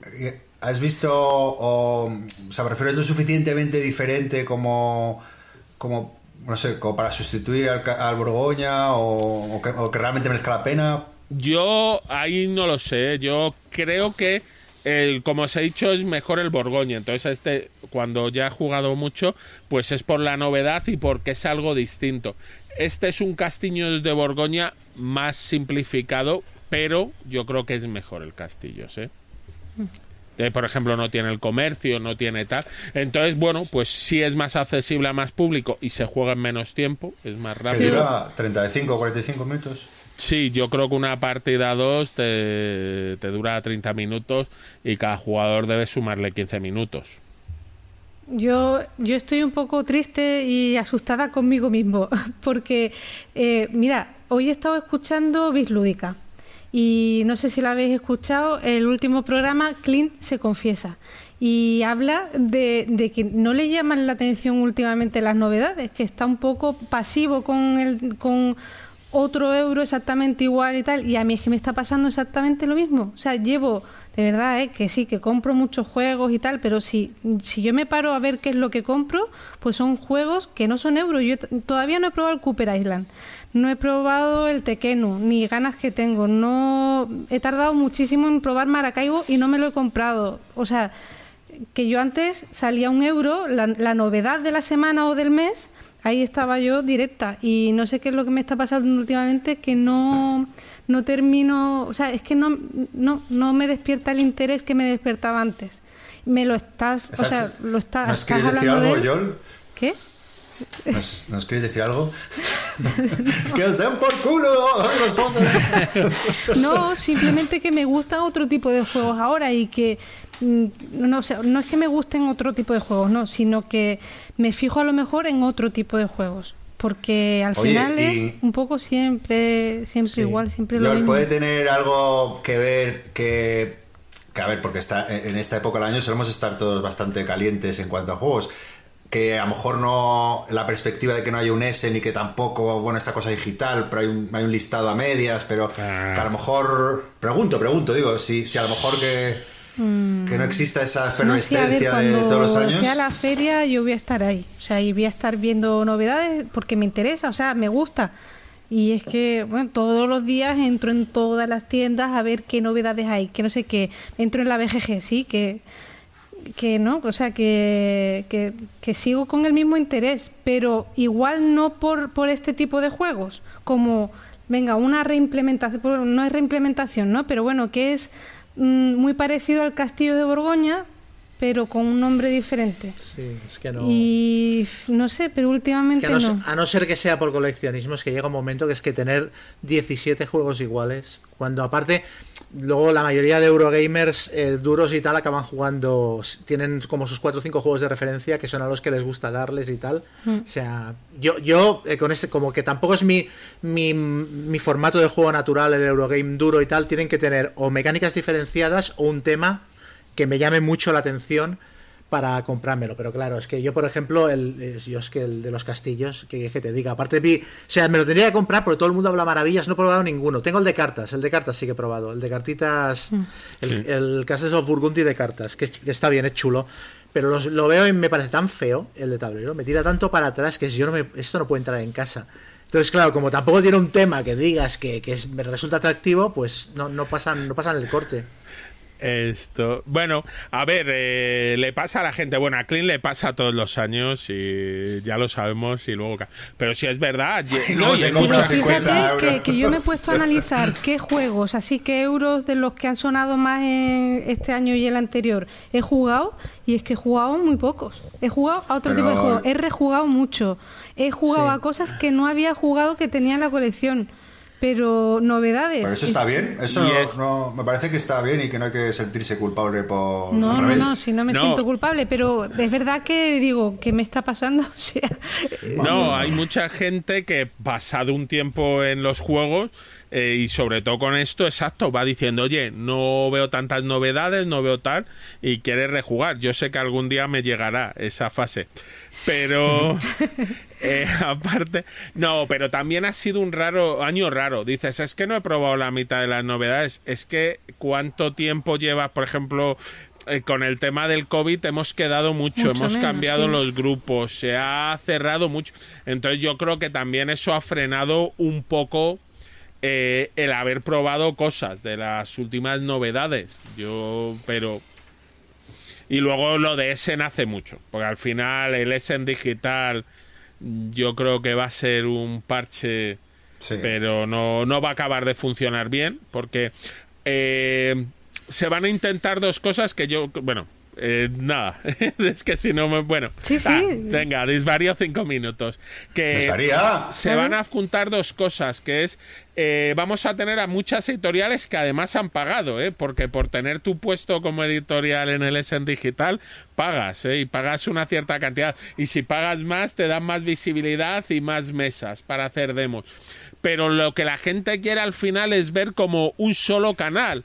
Eh, y no va a haber, va a haber muchos canales. Entonces yo creo que va a ser un poco disgregado. Y no es lo mismo cuando estás por una feria que vas viendo cosas y saltas de un lado a otro, pero te quedas en un rato cinco minutos y sales corriendo diciendo, uff, esto no quiero saber nada.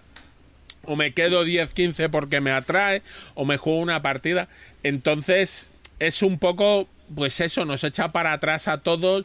No hay la mega lista de Essen, no hay los juegos y creo que eso sí está generando un poco más de cansancio. Y claro, eh, Essen es la patria de, de los Eurogames, que es a los que más afecta, mientras que a lo mejor el Ameritrash, que vive de Kickstarter más que de ferias, porque aunque salen cosas en Gencon, no salen tantas, mm, ha sobrevivido mejor a estas circunstancias. Sí, pero déjate estar. O sea, todo esto que has dicho está muy bien. Pero al final, at the end of the day, es que eh, yo si veo un juego como El Rey de la Montaña, que es un Eurogame, me llama la atención. Si veo un juego como el Obsession, me llama la atención. Si veo el enésimo juego de comerciantes, no sé qué, es como, o sea, eso, o cuántos la cerda tengo que tener para que me tomen en serio como Eurogamer, ¿sabes? Es como, mira, tío, ¿sabes? Quiero decir, mm, mm, hay, a- a- para mí hay cierto hartazgo porque se produce mucho, se edita mucho y hay muchos juegos que son muy parecidos. Y la gente tiene tiempo limitado, estanterías limitadas y dinero limitado. Entonces es que es normal. Y bueno, y que es difícil que haya tanto juego bueno también, o sea, que no. O que llame la atención, digo. Ahí estoy. Yo creo que ahora hay muchos más juegos buenos y en general los juegos que salen son mejores que los que salían hace 10 años.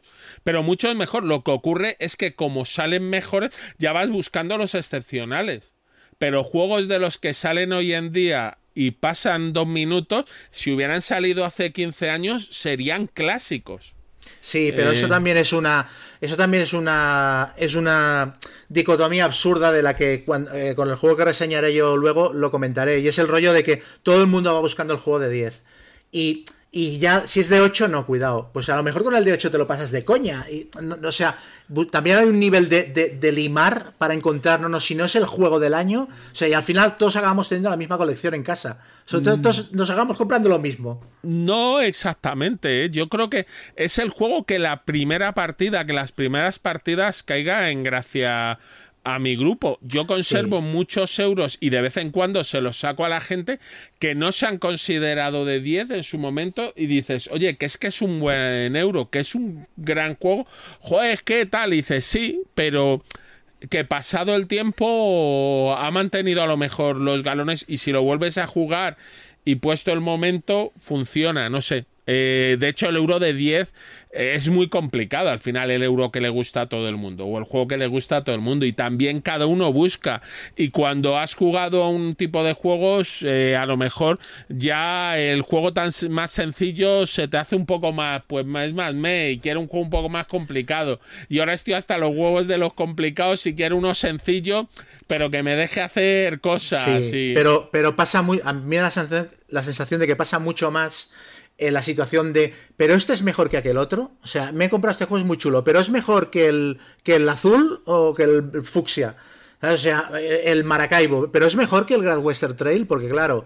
Sí, no, pues es diferente. O sea, no, es que si no es, si no es 0,7 mejor, ya no me lo compro. ¿Sabes? Porque la gente está un poquito saturada de tener juegos que se parecen mucho. Sí, hombre, yo además el concepto de si es mejor o no un juego se me hace muy duro. A mí cuando me preguntan, yo lo que te puedo decir es si me ha gustado más, menos Claro. y si me ha gustado más la partida. Y hay muchos juegos son grupo dependientes y momento Mira, dependientes. El, el otro día preguntaba Tavo, ¿qué, qué- en Twitter, ¿qué puntúas, el juego o la partida? Eso es importante también para decidir qué juego es mejor que otro, porque es lo que dices tú, Guille, la part- o sea, muchas, yo valoro mucho los juegos por las partidas que me han dado. Hay juegos de mierda que con partidas épicas. Sí. Eso es así. Sí, luego ya descubres cuando le quitas el alcohol que el juego era una mierda, ¿no? Gonzalo? Exacto, exacto. Pero bueno, alguno, alguno me han intentado clavar de esto. Sí, co- por, por citar, copiar la frase que has dicho, algún día Gonzalo llegará a eso. A, a jugar sin alcohol. Sí, no, hombre, no, yo... Y hay juegos de grupo y yo, a mí el Maracaibo me parece un juegazo y el Strike me parece un juegazo. Y eso, no sé, como juegos, si los La Cerda hay unos que me gustan más, otros que me gustan menos, pero hay algunos de ellos que me parecen un juegazo, no sé. A mí lo que me pasa es que euros duros, con muchas reglas, mucha complejidad a la hora de explicarlos y tal, me dan mucha pereza últimamente y prefiero euros medios y pues eso, que, que vayan a salir a mesa. Es, es lo que me está pasando así un poco últimamente. Al final es buscar un criterio con el que te sientas cómodo y tirar. Y yo ahora mismo ser estoy en eso. claro. Sí. No, y, y las circunstancias. Yo, por ejemplo, tengo muchos conocidos que ya los euros duros se les van poniendo cuesta arriba jugarlos hasta que llegas tú y dices, venga, vale, me leo yo las reglas y os los explico. Vale. Pues lo que tienes es que buscar a alguien que explique reglas. Y, y eso sí es verdad. Yo lo que noto es que cada vez nos volvemos más perros y nos cuesta más leer reglas. A mí no, pero bueno, eh, dicho esto, digo que a mí no, que no leo, que leo pocas. Y más. Sí.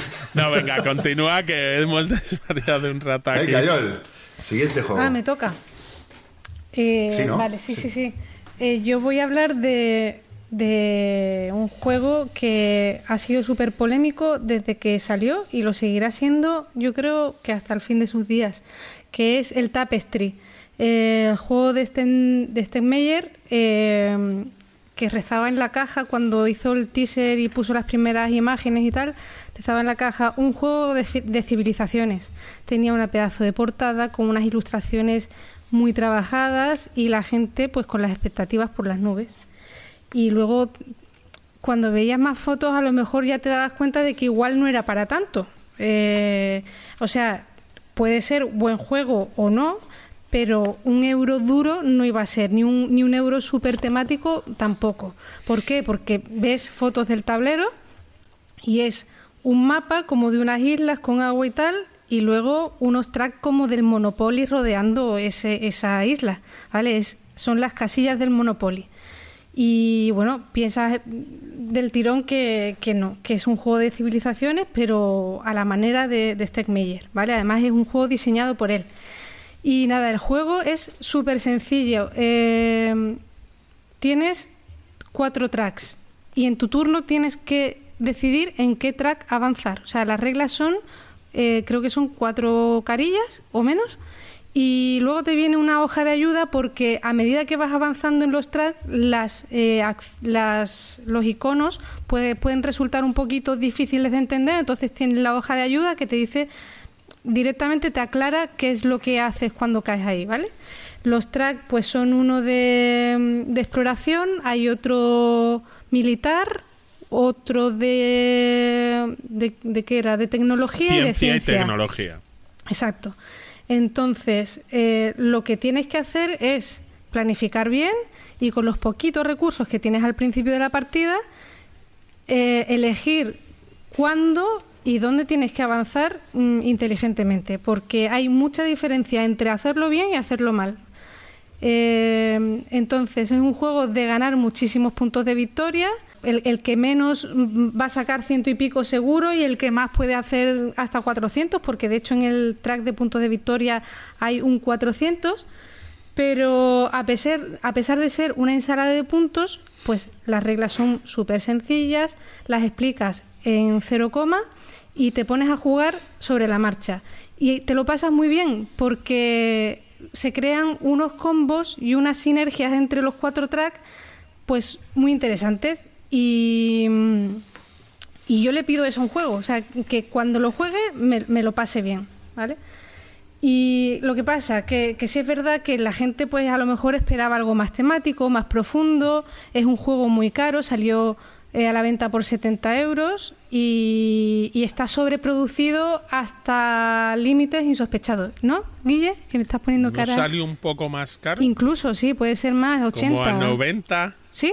¿Es el PvP? Ah, bueno, puede ser, puede ser. Yo O puede que fuera 90 no, no quiero, dólares y No sale. quiero ni acordarme del precio, pero realmente luego cuando abres la caja es alucinante los componentes, o sea, todo. Vienen los hay unos edificios que cuando avanzas por los tracks, si eres el primero, porque también tiene un componente de carrera en el juego, si eres el primero en pasar de una casilla a otra, pues te llevas un edificio que lo pones en tu capital y eso te va a dar puntos de victoria cada vez que pases de era, ¿vale?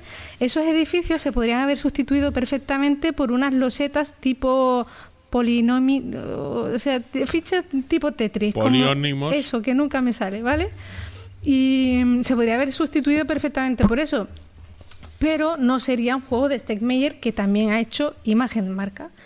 Y, mm, y nada, eh, ¿qué tiene de negativo el juego? Tiene unas cuantas cosas. O sea, porque tiene defectos. Es eh, muy largo. O sea, cuando yo he jugado una partida incluso a dos jugadores, se nos ha ido a las dos horas o dos horas y pico seguro. Y siendo un juego así tan sencillito, pues hay gente que le puede chocar que, que dure tanto, ¿vale? Y a, a- a cinco jugadores, porque desde dos a cinco nos duró mucho. O sea, no sé cuántas horas, pero muchas horas, ¿vale? Parece rápido y es muy dinámico, ¿eh? porque luego es avanzar en un track, pero eh, como se hacen muchos combos, pues tu, tu turno puede durar igual más de lo... Y luego tiene otra cosa que es que eh, puedes, al final, como puedes eh, terminar eh, antes que otros jugadores la partida, ¿vale? Eh, porque no te queden recursos, ya no puedas hacer nada más y haya otro jugador que, que siga jugando y tal. No, no es exagerado, pero puede llegar a pasar. Otro punto negativo, pues eh, sería que, que, no, que no está testado. O sea, no, salió sin haberlo testado lo suficiente. Y la prueba está en que al mes eh, James Steinmeier estaba colgando en la, en la página de la editorial unos apaños eh, donde le daba, por ejemplo, 15 puntos de victoria eh, de gratis a una de las eh, facciones nada más empezar la partida. Entonces, está claro que defectos tiene el juego, pero esto es como cuando te enamoras y dices, te quiero tal y como eres. Pues eso es lo que me pasa a mí con el Tapestry. O sea, tiene muchos defectos, pero las virtudes superan con creces el juego. Y al final, pues me lo paso bien, los combos son muy satisfactorios. Eh, la partida se hace muy ágil a pesar de que dure mucho y a mí me encanta. De hecho, no se me ha pasado por la cabeza en ningún momento venderlo. Y lo que más me gusta es eso, lo rápido que se explica eh, y la profundidad que parece que no la tiene, pero que sí la tiene. Ah, y otra cosa, tiene mucho azar, ¿eh? Hay gente incluso que lo, que lo ha llegado a comprar. Hay un- unos reseñadores americanos, no me acuerdo quiénes eran, que lo comparaban con el Roland Wright de De Beer este que salió que es avanzar. O sea, tú mm, tiras los dados y, mm, y eliges en qué casilla quieres, eh, qué, qué casillas quieres tachar para, para combar. Bueno, pues al final es lo mismo, pero hiperproducido y súper... No sé, a mí me gusta mucho. Yo no puedo estar más de acuerdo ¿eh? contigo, ¿Sí? John. Yo me encanta. El Tapestry me parece un juego, me parece que en efecto tiene azar, pero casualmente casi siempre ganan los mismos. Eh, que el azar en las civilizaciones es más importante en las tapestries. Si te tocan muy malas tapestries, estás más vendido que con la civilización, que te da una ventaja, pero que hay que saberlo manejar. Eh, que es verdad que todo el mundo, pero sabes que ya la gente ya era aprendido sobre Stegmeyer. Ya vendió un 4X, que no era un 4X. Pues no esperarais un civilización aquí. Eh, y Además esta- es que se, vení- se veía venir, pero de lejos. O sea, tú ves la foto de ese tablero y ¿qué piensas? ¿Que es un Through the Ages? No. O sea, piensas que es un euro medio eh, y, y ya. Y ya luego te la juegas a ver si cuando pagas 90 euros, pues es bueno o no. Y yo aposté... Yo no sé. Sí, Dime, dime. No, que, que yo, yo, mm, no me pasa eso. A mí lo que me pasa, a mí Stone Meyer, que, que me, me suelo jugar todos los juegos, de hecho hay unos que me encantan, otros no tanto, Eh, pero lo que me pasa con este y lo que me pasa con el Pendulum, que habló Guille el otro día, es que el, el tema me, me atrae menos que, que- que la Liga de Básquet de Panamá, ¿sabes? Yo qué sé, es que no, no, no me, atrae, me atrae en cero. Cambio, el Side, que no me gustó, pero me atrae mucho y todo ese mundo, claro, pero este no, no le veo... Pero, O sea, pero si es igual. que no tiene Con- tema. con mi o sea, piel- el- el- Con mi piel no se hará en una barca, como dice el chiste. O sea, yo esto no. Está bien. El tema Pues es eh, explorar, es eh, crear conflicto con otros en el mapa a través de la, del track militar. Es el track, fíjate, el track de, de ciencia es tirar un dado y avanzar de gratis en uno de los otros tres tracks. O sea que tan básico como eso.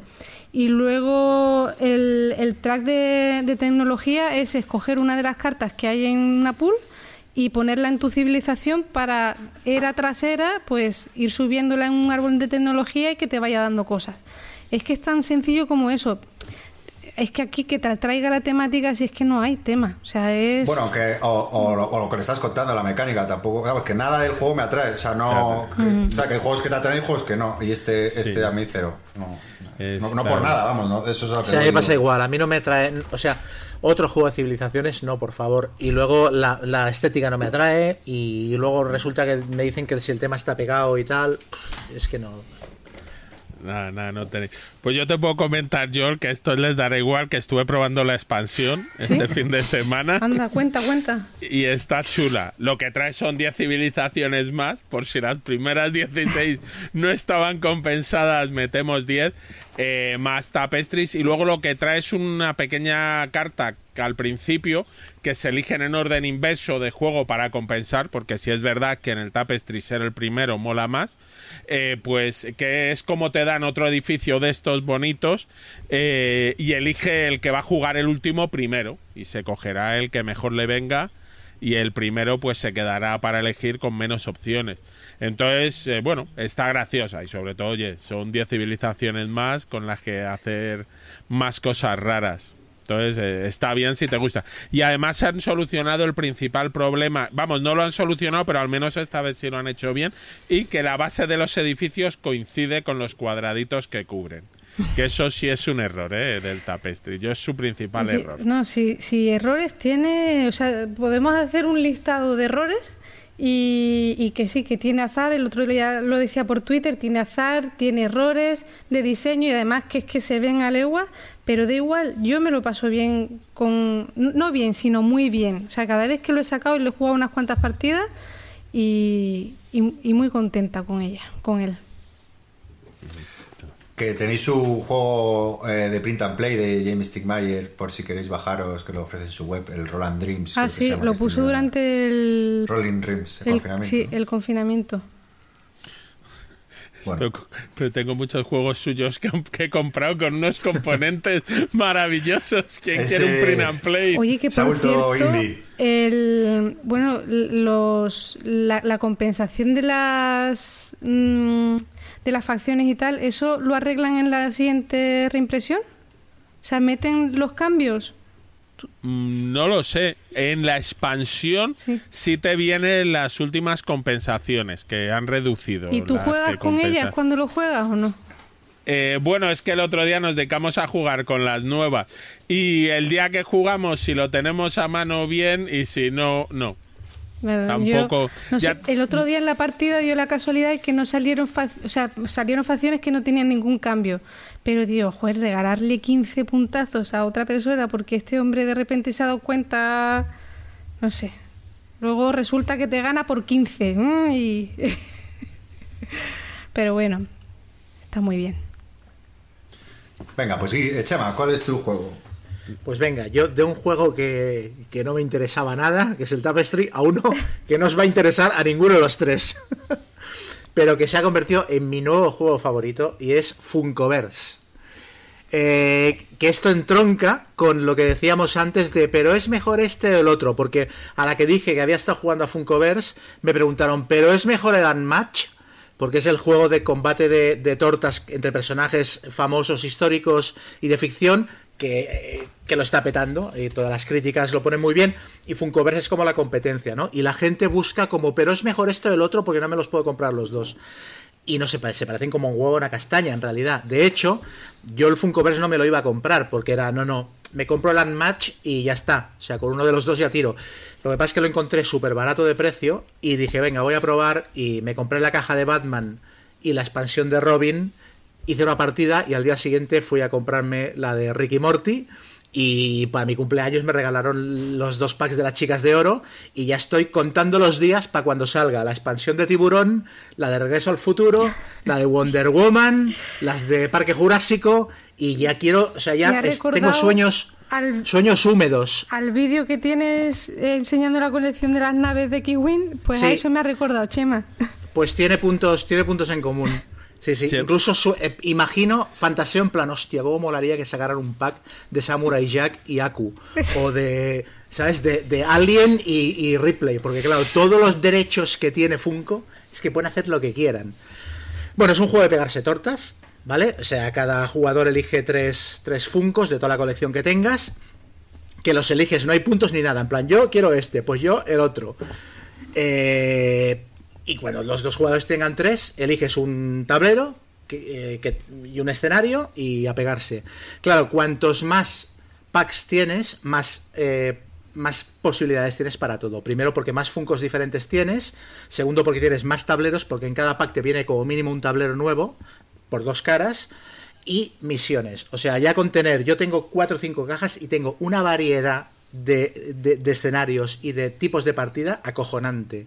Eh, el juego es muy sencillo, o sea, tienes unas acciones básicas. Se juega en plan, yo muevo un Funko, tú mueves un Funko. Yo muevo un Funko, tú mueves un Funko. Cuando todo el mundo ha movido los suyos, turno nuevo. Eh, tienes unas acciones básicas que son moverse dos casillas, pegar, que pegas tirando unos dados estándar, eh, interaccionar con algún objeto del tablero, etcétera. Y luego, cada personaje tiene acciones exclusivas propias que son más bestias que las acciones básicas, pero que tienen un coste. Tienes como unas fichas que tienes que gastarlas para, para activar las habilidades.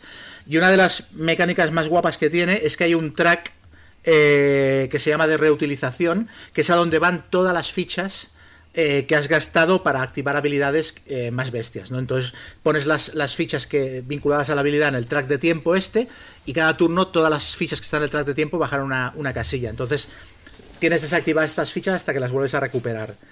Y es una mecánica muy sencilla, pero que le da mucho, le da mucha chicha al juego, porque además, cuando tú eliges tu equipo de tres funcos, juntas las fichas de habilidad de todos los funcos que tienes y son intercambiables. O sea, si tienes un funco que tiene una, una habilidad que se activa con una ficha roja y otro que también la tiene, en tu equipo tienes dos fichas rojas y las puedes usar indistintamente para activar dos veces la habilidad del mismo Funko o una vez la de cada uno o como quieras. O sea, tienes todo un pool de recursos.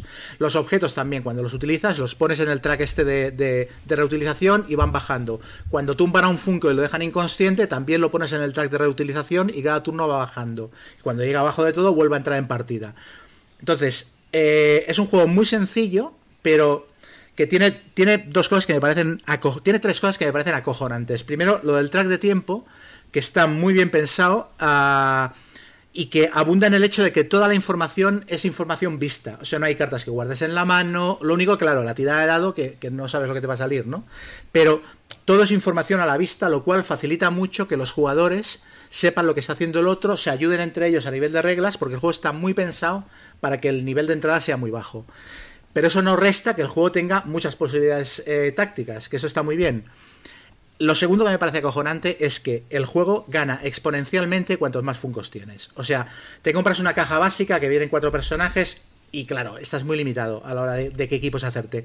Te compras dos o tres cajas más y ya tienes una cantidad de opciones bestial y las combos que se establecen entre personajes son brutales, con reglas súper sencillas. ¿Cuánto cuesta cada pack de personaje por?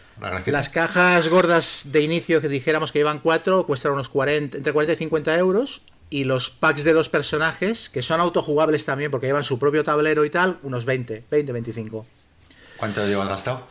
Pues yo me he gastado poco porque me lo compré, ya te digo, lo que me compré me lo compré a mitad de precio, pero si, si me lo hubiera comprado todo a, a precio normal, yo me hubiera gastado 150 euros tranquilamente en Funcos. Porque el Funko esto hay, hay de todo, ¿no? Hay Funko hasta de... Sí, sí, sí. Hasta Han sacado- martes y 13, ¿no? Bueno, Sí. es que el- o sea, han sacado Ricky Morty, Regreso al Futuro, Juego de Tronos, Parque Jurásico, Harry Potter, Batman, eh, bueno, Universo DC, Las Chicas de Oro, Eh, las chicas de oro son la polla, tío. Las chicas Qué de oro grande. son lo más chetado del juego. O sea, las, si las consigues jugar un equipo con las cuatro juntas, no hay Dios que las toque. O sea, las estado jugando esta tarde y es como jugar con un equipo de enanos de Blood Bowl, que no hay Dios que los tumbe y que todos se, se ayudan y hacen sinergias entre ellas. No, yo te levanto, tú pegas con uno menos. Son acojonantes.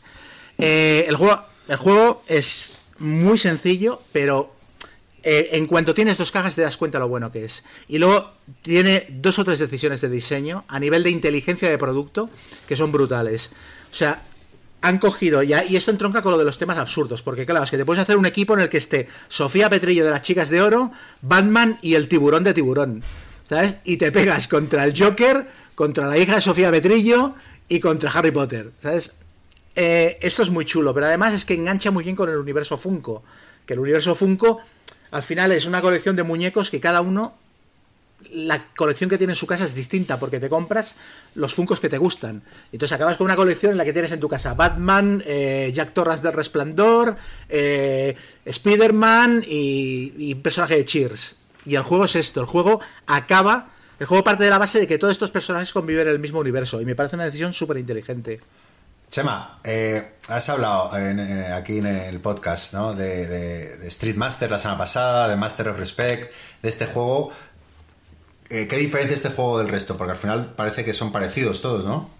¿Qué es lo que lo diferencia? Ah, ah, bueno, aparte de, de- de- de la cantidad de personajes diferentes y famosos que puedes jugar, pero pero igual que antes criticabas los euros parecidos, parece que se Sí. parecen mucho al Street Master, Master Respect, o no, yo qué sé, pero bueno. Las, o sea, las combos exponenciales que recuerdan un poquito a, a, a combar, eh, salvando todas las distancias del mundo, a combar cartas de Magic. O sea, el rollo de que cuando junto este personaje con este otro, el tipo de equipo que me hago es completamente diferente. Esto es brutal. Es brutal. Esto lo hace muy diferente. Y luego también el rollo de que te estás comprando un juego, te estás comprando un juguete y te estás comprando un coleccionable toda la vez. Y es. m- Y es. O sea, es, es que es, es un caramelo. Porque además es muy gustoso, los funcos pequeñicos. Y, ay, Ay, la producción. a mí me caen La fatal. producción, las fichas, el tablero, está todo súper bien. Súper bien. Súper bien diseñado. A mí- o sea, para ¿Cuándo mí la diferencia. La diferencia es esta, la, la libertad de posibilidades que tienes. Porque, por ejemplo, en Unmatch, tú juegas con tu mazo y otro jugador juega con el suyo. Y sí, tiene gracia. ¿Sabes? Eh, Bruce Lee contra Sherlock Holmes. Pues guay. Pero es mucho más loco esto. Pero mucho más loco. O sea, hay, una, eh, hay una comparativa que creo que la hice en otra reseña, pero la voy a volver a hacer. Hay un libro de Chuck Klosterman, que es un crítico de música, que se llama Fargo Rock City, que habla de su juventud, como cuando él era un adolescente heavy en un pueblo de la América profunda, ¿no? Y el tío analiza los discos que escuchaba en esa época. Y analiza el Nevermind de Nirvana y el Appetite for Destruction de Guns N' Roses. Y dice, no hay ninguna duda de que el, Nevermind de Nirvana es mejor disco, es un disco mucho más importante, es un disco que marcó a toda una generación y es un disco que pasa a la historia de la música. Pero tampoco hay ninguna duda de que cuando quieres bailar por el pasillo de tu casa y cantar a voz en grito, el que te pones es el Appetite for Destruction de Guns N' Roses. Pues Funkoverse es el Appetite for Destruction de Guns N' Roses. O sea, Unmatch es mejor juego, tiene más profundidad, lo que quieras. Pero es que el otro es la puñetera fiesta. Bueno, es mejor producto. Yo me ha gustado lo de que no nos interesará, ¿eh? Yo tengo el Funkoverse desde... Tengo unos cuantos. Yo soy más de Harry Potter y de DC, pero... A mí me llama Bueno. mucho el juego y cuando vi lo de las chicas de oro ya me perdí totalmente. Pero es que los muñecos no, no, no me llaman la atención nada. O sea, no. No me tampoco mucho. Esos ¿Cuándo nace esto? ¿Estos son unos dibujos animados o, o- o cómo surge esto? O sea, ¿está basado en ¿El algo? Qué? o- No, que no, eh, eh, no los está Funkos basado en nada. O sea, se Ah, los Funkos empezaron a sacar Funkos como muñeco gracioso con forma cabezón y un poco como el de Lego pero a lo grande. Y lo petaron, empezaron a conseguir más licencias, vender más y los de Funko iban negociando y al final es que tienen, yo creo que es De todo. con licencias eh, la empresa que más licencias tiene, tiene la de todo. O vamos, el 90% de las cosas licenciables en este mundo. Que- Empezaron casi de casualidad a finales de los 90, rollo, vamos a hacer eh, muñecos rollo nostalgia de, de cultura pop y tal, y vendieron tanto que ahora se han convertido en un monstruo. Ahora tienen licencias de todos, lo que decía Guille, es que todo está en Funkoverse. Pero que a lo mejor en el juego no, porque no les dejan. Pero te han sacado la mitad de las licencias. Pero es que tienen también todo lo de Marvel, tienen Star Wars, tienen. Los Fraggles. Sí, da, Que me encanta. da la sensación de que han tirado, en, la- en el juego han tirado por Warner Brothers y Universal. Porque está Juego de Tronos, todo DC, que es Batman y tal, y luego Sí. también Tiburón.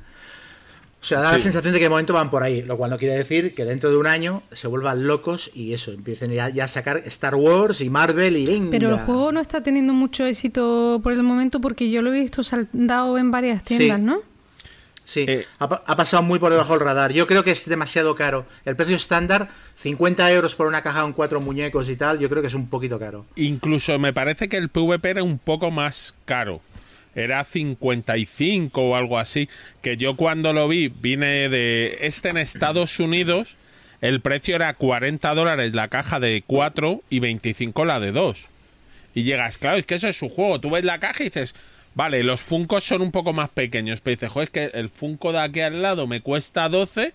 Aquí me vienen cuatro, un más pequeños, pero un juego, pero me valen 40. Entonces era más fácil entrar. Y luego también hubo un momento donde a las tiendas les hicieron un poco la puñeta, que es en la campaña del año pasado. Yo creo que te podías comprar en el Carrefour las cajas por 40 euros y además te devolvían un 40% en cheque ahorro. Que era como si la caja de 4 te valía 24.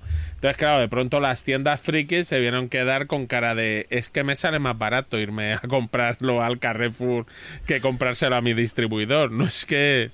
Claro, tienen un plan de lanzamientos muy bestia, a pesar de todo, porque es Funko, es lo típico, es, es la típica mm, compañía tocha que, que cuando pone el carro en marcha para frenarlo, o sea, aunque si el juego no funcionara, supongo que aún le quedaría un par de años de carrete. Pero por ejemplo, las chicas de oro me las regaló, me las regaló Keka para mi cumple y uno de los dos packs de las chicas de oro lo compró por 8 dólares. Cuando originalmente vale 25, una cosa así. O sea que igual sí que hay licencias, la gente elige más qué licencias se compra y cuáles no. Por ejemplo, a mí lo de Juego de Tronos y lo de Harry Potter no me interesa demasiado, pero todo lo que saquen de DC me lo voy a comprar, pero es que sin sentir, como el que come patatas fritas del McDonald's. Es que aparte, es que los ítems, los objetos, que en cada pack te viene un objeto, los puedes poner indistintamente. O sea, puedes equipar al tiburón con el batarán. O sea, hoy está en la partida que hemos jugado, Batman iba con el bolso de una de las chicas de oro. Repartiendo con el bolso. Es que es, es, es que no puede ser mejor. Y, Pues nada, eso era. Ah, bueno, perdona, Guille. No, y luego, si es verdad que luego el juego un poco, ahí sí te engaña un poco, porque es que es un juego caro como tal, porque claro, eh, Chemos está contando sus virtudes, pero tú cuando te compras la caja grande con cuatro miniaturas, que dices, hombre, con esto me voy a echar la partida, y te dicen, este es tu escenario, eliges, entonces llevas a dos personajes, y luego como tienen que llevar Sí. tres cada uno, te damos un cartoncito.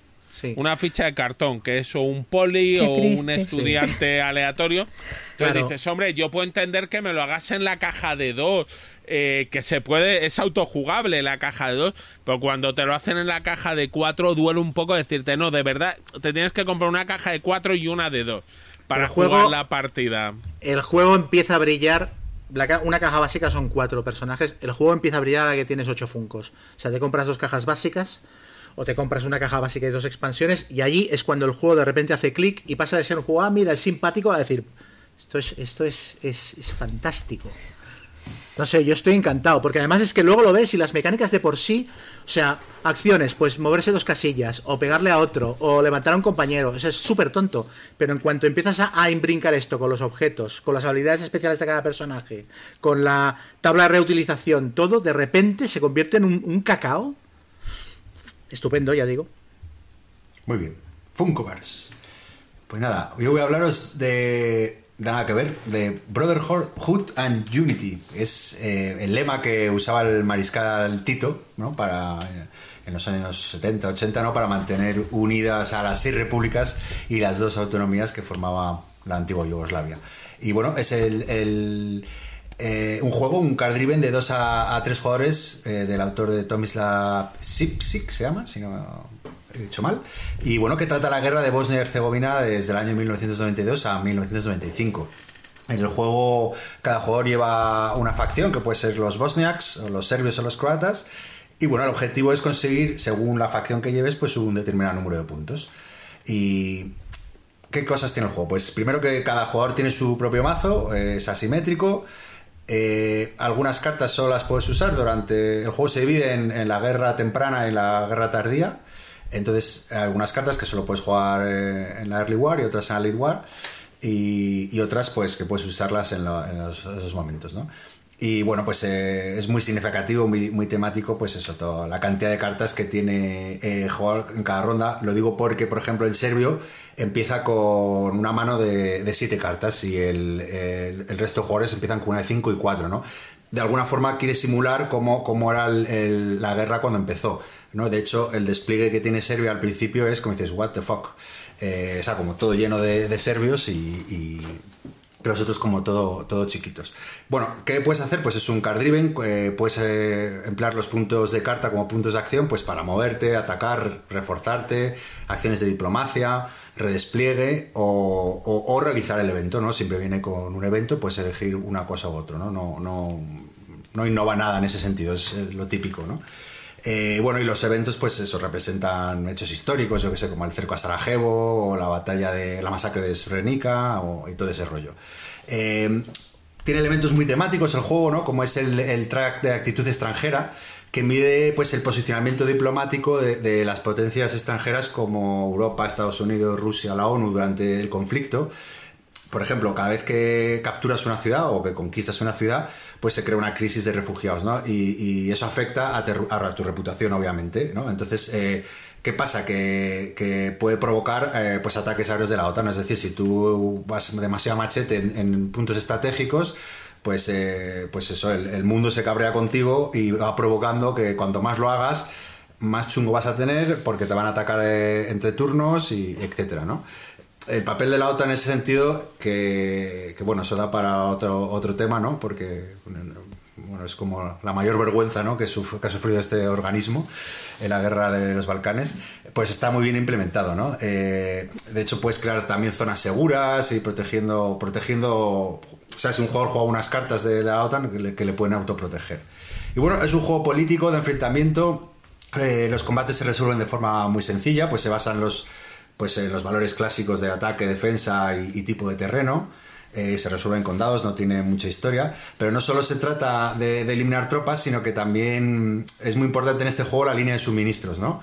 De hecho, eh, una de las estrategias más interesantes es intentar cortar siempre las líneas de suministros de, otros jugadores. ¿Por qué? Porque si, cortas esa línea de suministro, pues los dejas prácticamente inmovilizados y sin posibilidad de, pues eso, de moverse o de que ataquen en otro turno. Eh, el juego, ¿qué, gran virtud tiene eh, comparado con juegos de este estilo? ¿no? Pues que es, bastante accesible y sencillo para un tema bastante complejo y, lo que me gusta es eso, que es un juego que te lees las reglas, que no sé si son 20 hojas, pero que en el fondo son, bueno, 15 y 16, porque luego estas que, bueno, que de estas páginas paja que no se ven para nada, eh, pero no hay mini reglas, o sea, que están todas bastante claros, hay algún par de detallitos, pero no es un juego difícil, ¿no? Ni, ni, muy complicado. Vamos, se, se, pillan rápido, vamos. Y eso, bueno, pues siempre, siempre se, agradece. Eh, luego también que me gusta mucho, pues eh, un tema moderno, ¿no? Pues es como rollo Labyrinth, que, que a mí no me suena, igual lo hay porque hay juegos de todo, pero que un juego que hable del conflicto de los Balcanes, pues... Eh, que, lo hemos vivido, ¿no? Jovencitos, pero que nos suena, que hay nombres como Ladic o como Milosevic o eh, bueno, pues son personajes ¿no? que, luego nos han seguido a lo largo de los años, nos, han ido sonando porque los han jugado al Tribunal de la Haya o, bueno, pues a mí ese tipo de cosas pues lo, hace muy, muy atractivo, ¿no? Eh, bueno, supongo que por eso, el tener referencias y tener cierto conocimiento sobre el tema. Eh, cositas así que, que, que, que, tenía miedo, pero que luego no han sido así, ¿no? Que podría por lo que he comentado antes de que el serbio empieza como ya desplegado, con más tropas que el resto eh, y con más cartas, yo pensaba, joder, cuando leía las reglas, ¿no? Eh, eh, el patrón se va a repetir, ¿no? Porque al final el croata está petado, o sea, perdón, el serbio, el croata medio y el bosnio más chiquitito.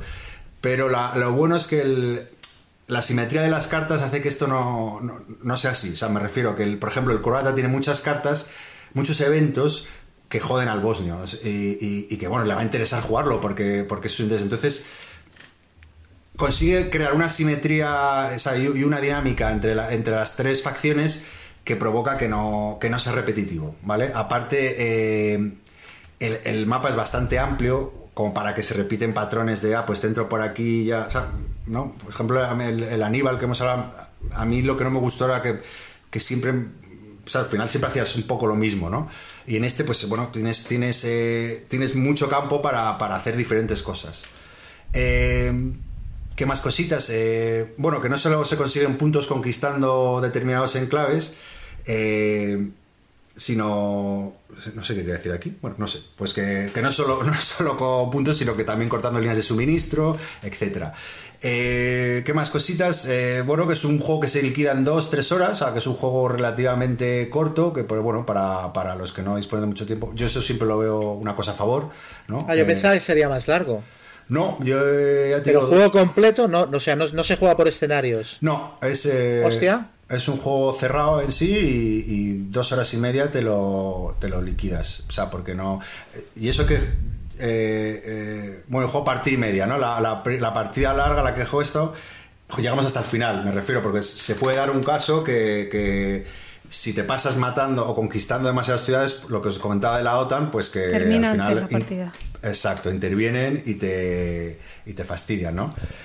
Luego otra cosa que me gusta mucho, que es un juego específico para tres jugadores, ¿no? Que siempre es un número raro y eh, por lo que me han contado cada dos también funciona, pero bueno, yo creo que la gracia del juego es lo que comentaba antes, esas sinergias que se generan entre los tres, ¿no? De, oye, mm, déjame libre aquí que el serbio viene a de huello a por nosotros, ¿no? Eh, o yo qué sé, ¿sabes? Que, pues eso, pues eh, ese tipo de cositas, ¿no? De atácame aquí, te, traiciono, no, Eh, este evento, uh, este eventito me permite fastidiar al otro. Pues yo qué sé, esas sinergias, pues es la novena sinfonía de Beethoven, es una alegría. Luego también tiene otra cosa que ya, me acabo de acordar, que es lo que antes no me acordaba, era que, que- que aparte de los puntos que consigues por conquistar ciudades y demás, eh, tienes esa- el- hay otro sistema de puntuación al final de la partida que está el mapa dividido como en bastantes regiones. Entonces, que por ejemplo el serbio tiene que conquistar esta, esta, esta y esta. Lo que provoca también eso que decía antes de, que, o sea, que, que no necesariamente tienes que ir a por el, el- los otros dos tienen que ir a por el serbio ni el otro, sino que a conquistar unas regiones determinadas porque te dan muchos puntos al final de la partida y si te olvidas de ellas y el otro, los otros lo hacen, pues lo vas a tener fastidiado. Y bueno, el- en general eh, me parece un juego muy, muy bueno. Eh, creo que para mí ha sido una de las, o está siendo una de las sorpresas del año. Le tengo que dar más partidas, pero lo, lo que he jugado, me- que ha sido partida y media, una solo y otra, otra completa, eh, me ha parecido un juego muy elegante, sencillo, con un tema apasionante. De hecho, me, yo qué sé, eh, si a alguien le interesa, hay un programa de Histocat que habla de las guerras balcanes muy chulo. Y luego hay un documental que está ahí por YouTube en la 2 que es. Bueno, es un, es un documental mítico que de la BBC que, que recomienda a todo el mundo, que son seis capítulos con una calidad un poco malilla. La muerte de Yugoslavia se llama, y que también es apasionante, porque aprendes ¿no? que, que no solo los serbios eran los malos, ¿no? Eh, al final, bueno, era un conflicto étnico muy complejo. Y, y es apasionante, la verdad que es un juego que me, que me ha encantado, así que lo recomiendo mucho y tengo muchísimas ganas de, de seguir jugándolo, que eso es siempre un buen síntoma. Este le tengo muchísimas ganas de jugar, pero increíble. He visto varias fotos, mm, varios comentarios de gente hablando de él y todo positivo. Además, un conflicto, lo que has dicho, moderno, que siempre, no sé, a mí me interesa mucho, como el, el Labyrinth. Y luego que no se vaya de duración de partida tampoco mucho, que no tenga excepciones las reglas. O sea, es que lo único malo es eso que comentas, que tiene que ser a tres, porque es una combinación de jugadores que en mi caso no se suele dar mucho. No sé quién digo que me comentó o, o se lo vi en Twitter que lo jugaba dos y se lo pasó también muy bien, pero claro, yo creo que la gracia es, es- Claro. esas cositas que te digo de, ah, pues si traiciona al otro y tal.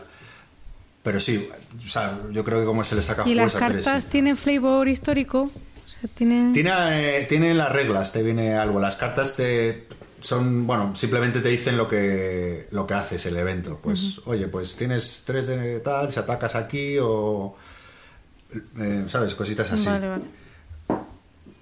Pero luego otra cosa que también, eh, que pensé que, otra de las cosas que a mí me daban miedo eh, era, y ostras, pues qué poquitas cartas vienen para cada facción. Pero, pero no, o sea, al final mm, de, de la Early Wall hay unas 4 o 5 que no juegas y de la Late Wall lo mismo, con lo cual, o sea, que, que cicla bastante, o sea, que hay, hay cartas que no Que no, que no salen en la una partida y luego te salen en Eso, otras sí. y, y, le da variedad. Eso es, sí, que yo pensé, hostia, pues tampoco es un mazo muy, muy grande, ¿sabes? Pero, pero que no se juegan todas, vamos, entonces que, que eso mola también. Y eso es. Yo, tam- yo también me estuve mirando cuando salió, no sé si porque te leí algo a ti, Gonzalo, o no me acuerdo por qué fue. Me parece que sí, que te leí un Twitter y tal, entré a mirar y pensé, hostia, qué pintón que tiene esto. Y con esto que has dicho, bueno, ya mientras hablabas estaba mirando dónde lo tienen. a ver si hay alguna tienda online donde les quede, porque Pues en- en- creo en- que en un par de ellas estaba agotado ya. En- yo lo pillé por, por, por 4 a 2, que está ahí en, en Barcelona. Si no, sí, sí, lo pillé ahí. Pero bueno, eso. Eh, hoy llevamos dos horitas. No sé si que, queréis que pasemos a clavadas a, a comentarios. Sí, ¿no? Porque si no nos vamos a ir larguísimo. ¿Qué Venga. opináis? Venga, vamos a comentarios. O yo te, te- ves con ganas de, de más reseña. ¿Cómo lo veis? No, no, no. Bien, ¿no? Bien, lo Es dejamos sino para el siguiente. Claro, así menos deberes, lo que tengamos ahí en mente para el siguiente. Bueno, pasamos a la sección de comentarios.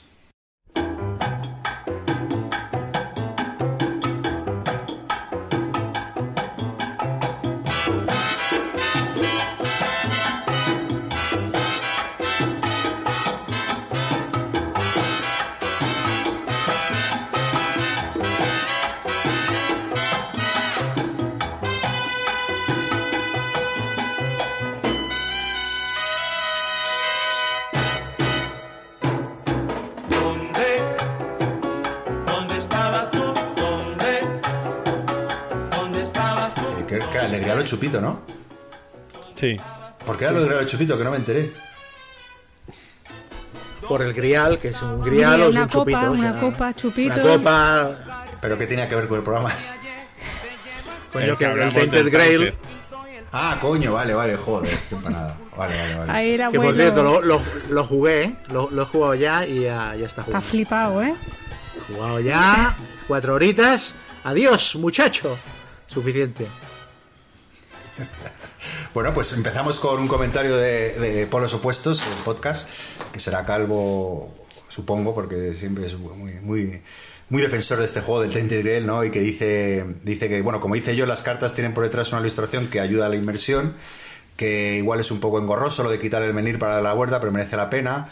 Dice que es muy significativo lo que comenté respecto a la necesidad de obtener recursos y a la lentitud de algunos momentos y que si se podía apañar de una forma más rápida. Y él dice que, eh, bueno, que ha escrito ahí, hay un post en la BSK por si alguien quiere, se, se autopublicita, eh, donde lo, lo cuenta mejor. Y, nada, luego Xavi Garriga, eh, Joel, que es muy fan del concepto demasiadísimo que sueltas. Eh, sí, es, es que es demasiadísimo. Y luego un anónimo que dice que un placer escucharnos y que, y que, que le gustaría que habláramos de, mm, de manuales infumables. un poco extraño, ¿no? Pero la petición, pero bueno. Eh, bueno, Hay unos que- cuantos, ¿eh? Sí. Que no le O sea, parece yo, te- yo- tengo la teoría de que cada vez se escriben peores manuales. O sea, no digo que cada vez se escriba peor, pero cada vez hay más manuales mal escritos. Con lo de juegos. importante que es, ¿eh? Eso es Que para mí es la diferencia entre entrar o no entrar en un juego. O sea, así. Y como Mm. yo habrá más gente, supongo. Y no, no, no se le da la importancia, yo creo, que se le debe dar. Luego, en Memoria 81, que bueno, que le encanta escucharnos, que el formato y etcétera, y todo, que le gusta mucho, y que dice que comentamos en un, en un programa en el juego rol, eh, de un juego de rol por mensajes, que sí, sí recuerdo, ¿no? Que, que ¿Cómo se llamaba, Chema? Alice is Missing. Alice. Y lo he jugado ya. Desde que lo comentamos lo he jugado y súper chulo, ¿eh? Muy bien, muy bien. Se juega todo por un chat de texto. 90 minutos, súper pautado, porque cada 10 minutos pasa algo, hay algún giro de guion que hace que la trama avance, o sea, el juego no se queda clavado y es muy divertido. Tampoco sé cuántas partidas tendrá, porque la premisa siempre es la misma. Una chica que ha desaparecido en el pueblo donde vives, en el instituto. Y entonces los jugadores son pues unos su mejor amigo, otros el hermano, otros el exnovio, otros la amiga. Y entonces no sé si será muy repetitivo, repetitivo eh, después de dos o tres partidas. Pero me pareció muy, muy guapo. Luego te pregunta que, que, que, que le expliques el, el This War of Mine, que, que, dijiste que era un juego de realismo crudo a niveles pornográficos.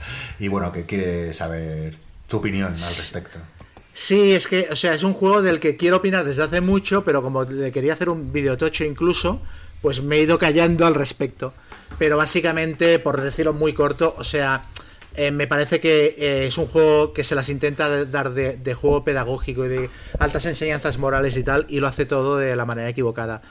Eh, me parece que tiene una mezcla de mecánicas abstractas y súper detalladas que no funcionan. O sea, no puede ser que, que- tengas comida en genérico y que luego tengas el cigarro, ¿sabes? O el café. Porque se producen situaciones absurdas de que sales por la noche a buscar víveres y vuelves en plan, he traído comida. Y resulta que había uno en el, en el, en el refugio que lo que quería que le trajeras café y entonces se, acaba suicidando, ¿no? Entonces, es decir, que da, a- a- da pie a la alta comedia, ¿no? En plan, o que no se suicida porque lo único que había que le diera alegría es la guitarra y no las ha arreglado. Entonces se pone ahí a llorar, en plan, la guitarra, la guitarra. Me parece que acaba dándose la vuelta y acaba generando situaciones de comedia que son totalmente lo contrario a lo que querían hacer los diseñadores. ¿He oído bien? ¿Has dicho que ibas a volver a hacer un videotocho? Sí, este juego lo tengo lo, lo tengo para canearlo a... y sí, sí, lo que pasa es que no encuentro el momento, pero sí, volveré a hacer, Pues con, volveré. pues- pues con esto se acaban los comentarios, porque el resto es todos un videotocho. No, y luego vamos tiene sin hacer spoiler, hay una cosa que ya me dejó eh, congelado, que es que el, el juego funciona con un libro eh, al que va, al que remites para que te resuelva situaciones y tal. Y hay una situación, no me acuerdo cuál era, pero que después de describírtela te decía, bueno, todos los personajes del refugio pueden ganar un punto de no me acuerdo qué. Si los jugadores al acabar la partida prometen que se irán a YouTube a ver este documental sobre la guerra de Yugoslavia. Pensé, pero, pero esto qué mierda es. ¿Sabes? ¿Esto qué mierda es? O sea, un juego que te diga, no. Si luego prometen que si nada en un documental te doy tres puntos de no, de no sé qué. O sea, pensé, esto a nivel de diseño de juego es que es, es, es de lo más torpe que se puede hacer. Entonces a mí me parece un juego, me parece un juego muy deficiente. Bueno, pues ya estaremos expectantes ante ese vídeo. Luego Pero- Oscar... Ah, perdona, Que Guille. no puede hacer un videotocho, que nos quedamos sin comentarios. Es, es verdad. Ahora, vetado. Oscar Recio, que bueno, que un gusto escucharnos y que bueno, pregunta que ante el auge que hubo durante la pandemia de pues de plataformas como Tabletop Simulator, que qué opinamos y que qué juegos eh, igual se pueden usar y cuáles pierden. Que justo yo creo que lo hablamos en un programa, ¿no? Que no somos ninguno de los cuatro especialmente duchos ahí en jugar online, ¿no? De hecho, yo te he entendido Tabletop Mutilator y he pensado, mira, ahí sí que me apuntaría. Eso mola, ¿no? Eso suena mejor. Ya, Yo, yo recuerdo, mira, jugué, por ejemplo, eh, no soy muy fan, pero jugué al grande y funcionaba bastante bien, era bastante tal, y nos echamos unas risas. Y luego al War Chess también he jugado, no, no, no me recuerdo exactamente qué plataforma, pero bueno, son juegos que como no requieren de mucho, mucho lío y son- no son muy chungos de explicar. El Infamous Traffic, del que hablé aquí en el programa, yo lo jugué allí y se juega muy bien porque son muy pocos componentes y es fácil. A mí lo que me pone de los nervios es cómo te pone el ordenador. O sea, es que los ventiladores se ponen a tope y en verano, por lo menos aquí en Cádiz, es imposible jugar algo así por el calor. Luego Alejandro Martínez, eh, que dice que está completamente de acuerdo con Joel respecto al Tainted Grail, que dice que hay momentos que se viene arriba, que cuando ve que la historia avanza, pero que, que cuando le aparece un evento azul, supongo que será... Cualquier bueno, evento, cualquier evento en general es una bajona. o sea, Pues dice que, tiene, que tenía el juego por la ventana en ese momento. sí. Bueno, y los combates también de unido, ¿eh? Los combates, hostia, los combates es... Hay gente que dice O sea- que es que mm, tienes que, apre- o sea, yo es que no, no, es que no le veo la gracia todavía a los combates y a la diplomacia. Me parece. A ver, meca- mecánicamente los combates yo no digo que no funcionen. Yo lo que digo es que no tienen no tienen emoción, no tienen tensión, porque tú robas la carta e intentas establecer la combo. Que no la puedes hacer, sabes cuánto daño te va a hacer el bicho. o sea, no hay una, una- no hay una sensación de aguantar la respiración que yo creo que este tipo de juegos lo necesitan mucho. Hombre, para robar la siguiente carta y si te sale la que necesitas. Pero el Y- problema es que después de robar la carta hay un tiempo de deducción, de intentar cómo puedes combinar la, la mano de cartas que tienes y eso se diluye. Entonces, lo que digo es que no tienes el subidón. Puede ser. Y luego es que si quitas la, la diplomacia y quitas el combate, ya quita el otro y llámale un libro juego completamente. Mira, yo el otro no día es un estuve juego, ya pasa a ser un libro juego. Estuve pensando y el otro día que este juego, si, si la mecánica tuviera, o sea, la mecánica para mi gusto es, floj- es flojilla. Lo que pasa que la historia del libro juego a mí me gusta mucho y está muy trabajada y ves cosas que a mí por lo menos me ha sorprendido para, para muy bien. Entonces eso al final pesa más que, que el tema mecánico. Pero si hubiera, si todavía no hay un, un juego con, li- con libro, ¿vale? De este tipo, que sea completamente bueno al 100%. O sea, el Seven Continent se quedaba ahí que no. Este pues tiene la parte mecánica que es un poco floja. Y yo pensaba, un juego perfecto sería el libro juego del Tainted Grail, que es brutal, con las mecánicas del de City of Kings del que hablé que son unas mecánicas, pues eso, de evolucionar tu personaje, de, de comprar objetos, de entablar misiones y tal, que, que es brutal. O sea, a mí me sigue encantando ese juego. Y, y hacer algo así, pues sería genial, pero por el momento yo creo que no, no hay nada muy conseguido, ¿eh?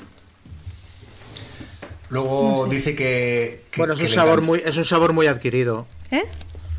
Que es un sabor muy adquirido, que es un tipo de juego donde está muy marcado el que si te gusta, te gusta, si no te gusta, no te gusta. O sea, tampoco quiero decir, es un juego para un nicho muy concreto y un tipo de público muy específico. Luego el mismo Alejandro eh, nos pregunta un juego que a mí en su día me llamó la atención, pero que luego nunca supe nada de él, que es eh, la peli, eh, la de Big Trouble in Little China, con Patrick Swayze, creo que es, ¿no? O, eh, No, ¿Qué dices? Carl. Russell. Carl Russell, Carl Russell. Carl Russell, Coño. Sí, sí, Tim sí. Cattrall. Y, y no sé si alguno habéis jugado, porque este es un juego que soy a mí me da- lo, lo fiché, pero luego nunca supe nada. No sé si alguien lo ha jugado. Eh, yo he jugado a los dos. Hay un Legendary, que entiendo que no es el que está preocupa- preguntando, y luego hay uno de miniaturas y tirar dados eh, cumpliendo una misión eh, que es cooperativo contra un malo. Eh, o contra, vale, hay varios escenarios y demás. Y es un juego que verdaderamente logra lo que pide, porque hay mogollón de tiradas de dados, hay tiradas épicas, hay... Entonces, si estás en modo jugar un juego aventura, eh, lo hace muy bien. Eso. Yo me interesé mucho por él porque la película soy mega fan, como no podía ser de otro modo, pero leí lo que les pasa a muchos juegos de este tipo, que es que lo juegas una vez o dos, has jugado la película y ya está. ¿Sabes? Al, le al del planeta de los simios decían lo mismo, que está bien tal, pero juegas la peli y ya está jugado. Y ya no lo vuelves a sacar. Y el Legendary es como, es como una versión del Legendary Marvel, pero capado por todas partes. Hay, hay cada vez más eh, versiones de películas, ¿eh? El Resplandor, eh, eh, La Jungla Sí. de Cristal. De la cosa van a sacar uno. Sí. Sí, igualmente el Big Travel in Little China yo no la llegué a jugar porque esto lo jugué con un amigo que no vive en España, entonces no tampoco lo puedo jugar mucho más, pero tenía una expansión eh, que alteraba, que hacía escenarios distintos, que incluía cosas, eh, yo creo como viaje en el tiempo, algo así. Entonces, que tenía algo más que jugar solo las partes de la película. Y luego, además, no siempre jugaba, jugabas trozos o mm, cambiaba. Yo le vi que sí podía tener varias partidas. Es que eso es importante. Para juegos que son franquicia de pelis, es, es muy importante que tengan un poquito más de rejugabilidad más allá de, de simularte la película. Luego Enrique Llanes eh, pregunta sobre el Unmatch, eh, que bueno, que lo saca en castellano TCG Factory. Además, creo que en breve, eh, a lo largo de este trimestre, ¿no? Que preguntaba Creo si que lo sacan en ya. español. Bueno, decían que iban a, a intentar para final de año, pero que seguramente se iría a 2021. Creo, Ah, ¿eh? 2021, pues mira. Pues eso, bueno, que no, no queda mucho, vaya, para... La pregunta es, eh, porque este es un juego que viene con muchas también cajas, ¿no? No sé si sacarán todas o... No sabemos, ¿no? Eh, creo que tenían un par y que iban a intentar traer más. Pero- Ya, bueno, supongo cómo Sí. funcione, ¿no? Me imagino. Sí, hombre, te- intentarán sacar varias. Supongo que habrán pensado un lanzamiento con unas cuantas y luego. Sí. No, me pareció escuchar que iban a empezar por la de por la de la de Sherlock Holmes y Sí. tal, no me acuerdo cómo se llama. Me, me- me suena, me quiere sonar que iban a empezar por esa. Luego Ismael Álvarez, que le gusta mucho el juego de rol La leyenda de los cinco anillos, y que bueno, que en su segunda edición jugó una campaña de tres años con un, con un máster y siete jugadores, uno por clan. Y bueno, que no se había decidido a comprar Batea por Rock One, pero Chema, que se lo has vendido y que bueno, que lo tiene pidiendo junto al set match. Así que nada, pues a ver si te gusta. Luego Santi Gómez que pregunta, ¿hay alguna publicidad de estas eh, por segmentación, imagino, del Bailet Fate? ¿Os suena? Mm, No. No. Bay- Bailet Fate. Eh, a mí No. tampoco me suena. Pues, eh, pues lo siento, Santi, pero. No- Un- no podemos- Investi- investigaremos a Un ver. agradecimiento sí. a Santi Gómez, ¿eh? Ahí, ahí lo dejo, él sabe. ¿Qué os- ¿Qué os traéis entre manos? ah, secreto. Secretos. Voy a mirar, es que ya por curiosidad a ver si me suena. Ah, pues no me suena nada tampoco. Estoy viendo el, la. Bueno, pues un poco la, la BGG tampoco me suena. Porque es verdad que a mí también me salen de estas. ¿No salen a vosotros publicidad de Instagram de juegos de mesa y tal? Sí, ¿no? No, Si tenéis. Insta- ¿No? Es que no tengo Instagram. No, Yo lo tengo y no lo abro nunca. Es difícil, ¿no? Ah, pues nada. Bueno, luego eh, Juan Hitor, que dice que hemos generado un timing perfecto y que, y bueno, que nos gusta escucharlo. Ah, Ah, bueno, que al no emitir en verano, que se le ha hecho eterno el verano. Y bueno, que estaba muy contento de que hemos vuelto y que se ha comprado también el Batalla de Rokugan y que buen programa. Luego se me ha olvidado eh, comentar eh, que esto me, me- me interesa a mí, por eso un anónimo que, que no sé si acordáis que hablamos un poquito de Too Many Bones eh, el programa pasado y bueno, nos recomienda un, un canal de YouTube en castellano que se llama Entre reglas anda el juego. Y, y yo Eh, digo que... Sí, perdona. Perdona, que- no es anónimo, es Raúl Rodríguez. Ahí me sale anónimo. Hay un canal de YouTube en castellano, se llama Entre reglas al juego. Sábado 12 a las 5. Ah, vale, luego pues Raúl Rodríguez lo dice el domingo 13. Ah, después no, no he llegado, no he llegado a, a Raúl. Bueno, el caso es que eh, a raíz de lo que comentamos y tal, y viendo la previsión que hay de, de- de confinamiento en Madrid, yo creo que esa va a ser mi apuesta en solitario, el Too Many Bones. Yo creo que me voy a dejar ahí los billullis. Así que me alegra mucho esta recomendación. Eh, ¿Qué más? ¿Qué más? Eh, a Raúl Rodríguez, mira, justo era el siguiente. Aquí lo cuenta. Y bueno, que es un juegazo, dice, y que le gusta mucho. Manuel Huerta, que bueno, que dice que coincide con, bueno, que sobre la pasión que transmite Chema. Y sobre, pero sobre qué juego.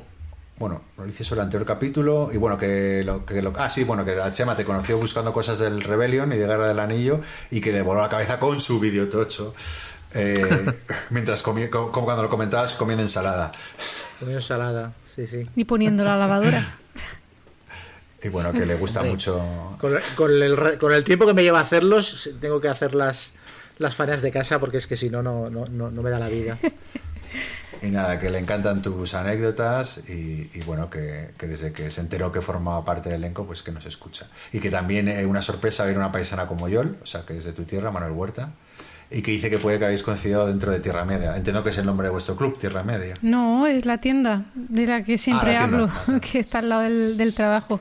Lleva toda la vida vale, y ha, ha cambiado de nombre, pero muchas veces, pero ahora es Tierra Media.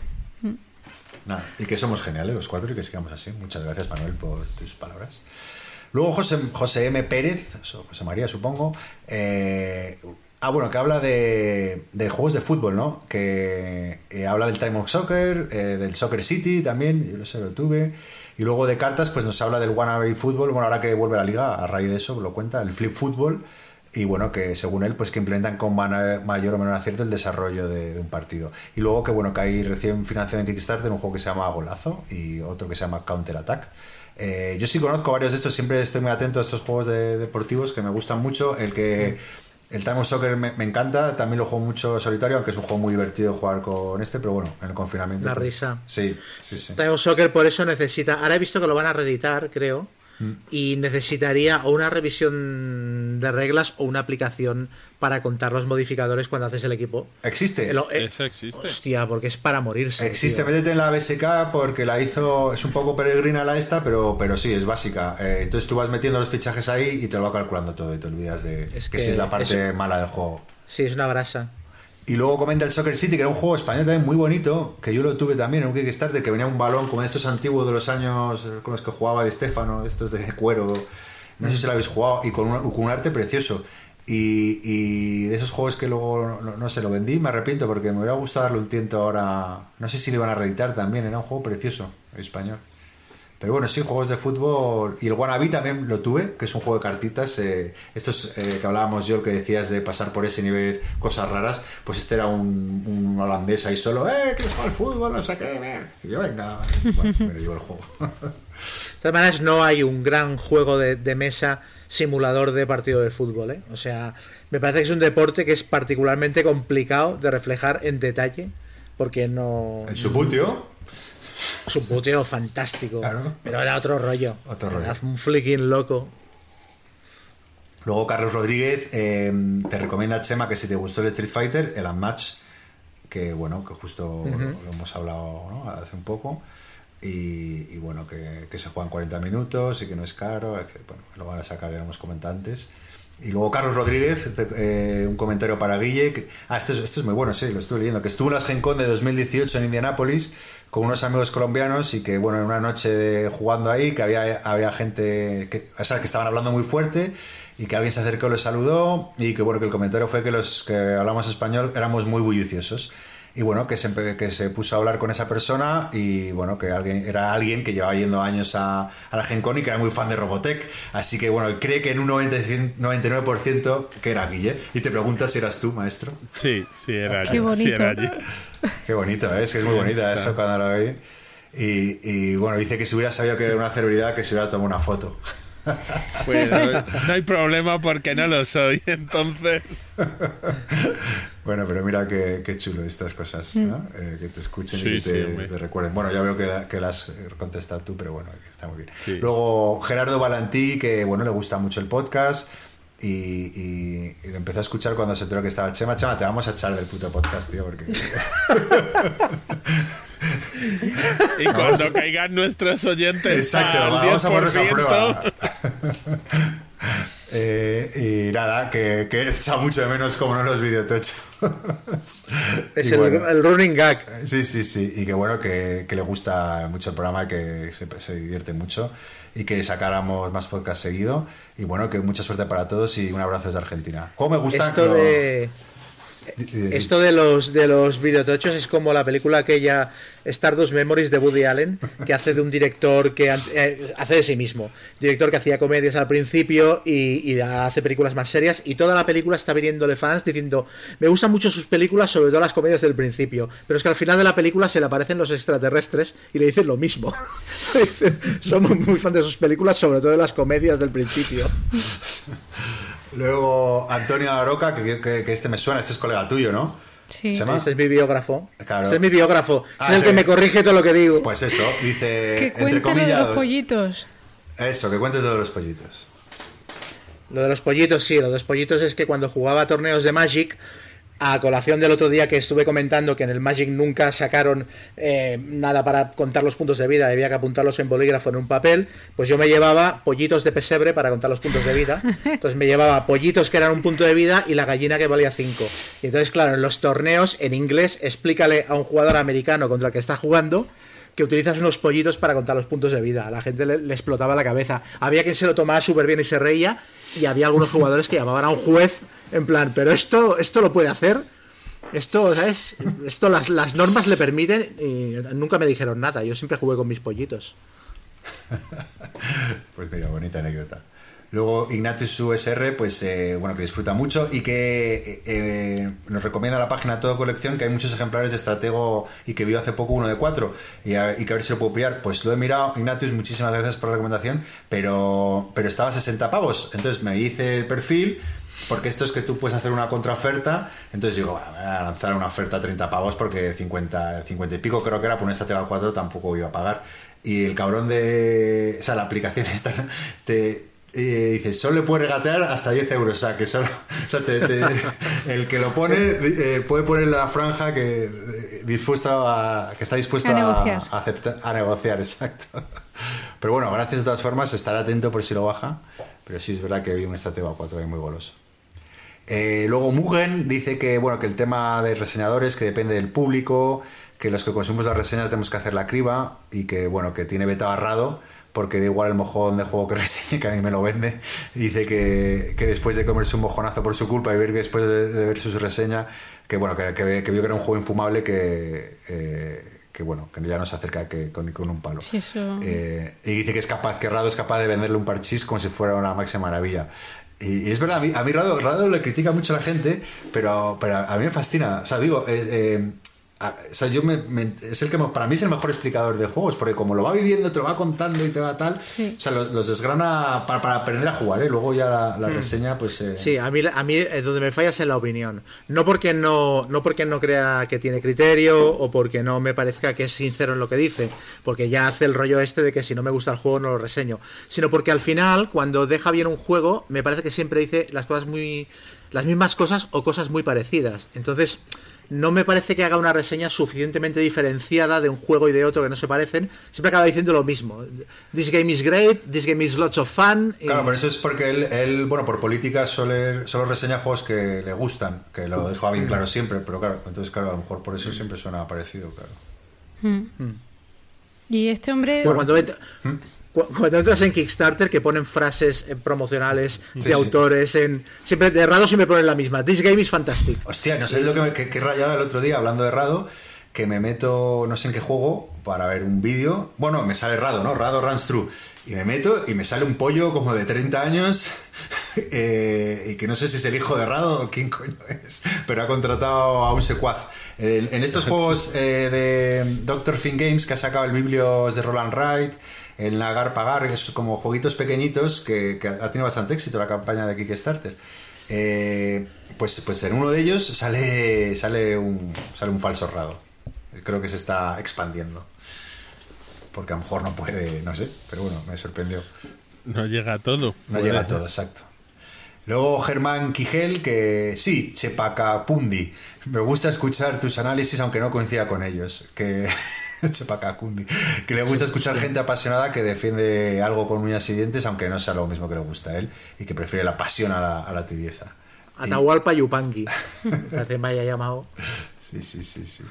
Y bueno, eh, Guille Santana dice que, bueno, que aprovechando lo que parece un anuncio oficial de la reedición de, de HeroQuest, ahora sí que sí, y que, y que bueno, que dice que, que hemos comentado que es un juego mazmorreo muy superado, que si pudiéramos hablar de nuestros Dungeon Crawlers favoritos. Pues, Buf, empieza tú Guille que seguro que los has jugado todos No, hombre, no he jugado a tantos, pero de los últimos, el Gloomhaven me ha gustado mucho. eh, el Sword and Sorcery me ha gustado mucho. El Imperial Assault es un Dungeon Crawler maravilloso.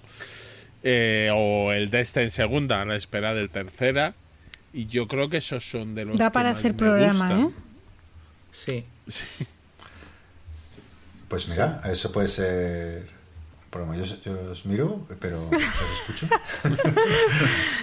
pero oye, si hay que hacerlo, se hace. yo, es- yo es que estaba pensando y no me atrevo a decir uno favorito porque es que o todos son juegos que tocan el tema desde las desde, desde los márgenes al final, ¿sabes? O sea, mis, mis Dungeon Crawlers favoritos igual son el, el Kingdom Death Monster, que no lo es, el Catacombs, que es un juego de flicking, ¿sabes? O sea, al final me acabo yendo y, y mi, todavía está por llegar el, el, el Dungeon Crawler canónico que me vuela la cabeza. Pues, ¿sabéis uno que a mí me gustó mucho y es una chorrada? El Arcadia Quest. Se puede considerar, ¿no? Sí. Pues me pareció Sí. súper divertido, muy sencillo de explicar y. No sé, muy bien. Arcadas Quest, lo llamaba yo ese juego. No, no se te ve partidario, ¿eh? No, no me acuerdo la verdad cómo era.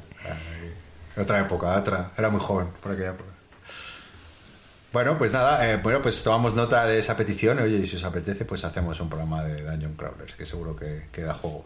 La abuela Fuma dice que, que felicidades por el podcast, que meritazo montar este tinglao y hacerlo tan ameno, honesto y divulgativo. Y bueno, nos propone una serie de secciones y temas para los próximos programas. Uno, sobre juegos de mesa y rol infantiles y familiares. Pues esto sobre mm, juegos de mesa o, o rol también infantil. mm, Bueno, ninguno somos padres. No, hay muchos programas de otros que hablan de ello. Bueno, Pero familiares yo creo que sí podríamos hacer Sí. uno, ¿no? Eso sí. Eh. Sí. Sí. Luego, dos sobre juegos de rol o herramientas para rol sin máster. Ya me disculparás, Chema, dice.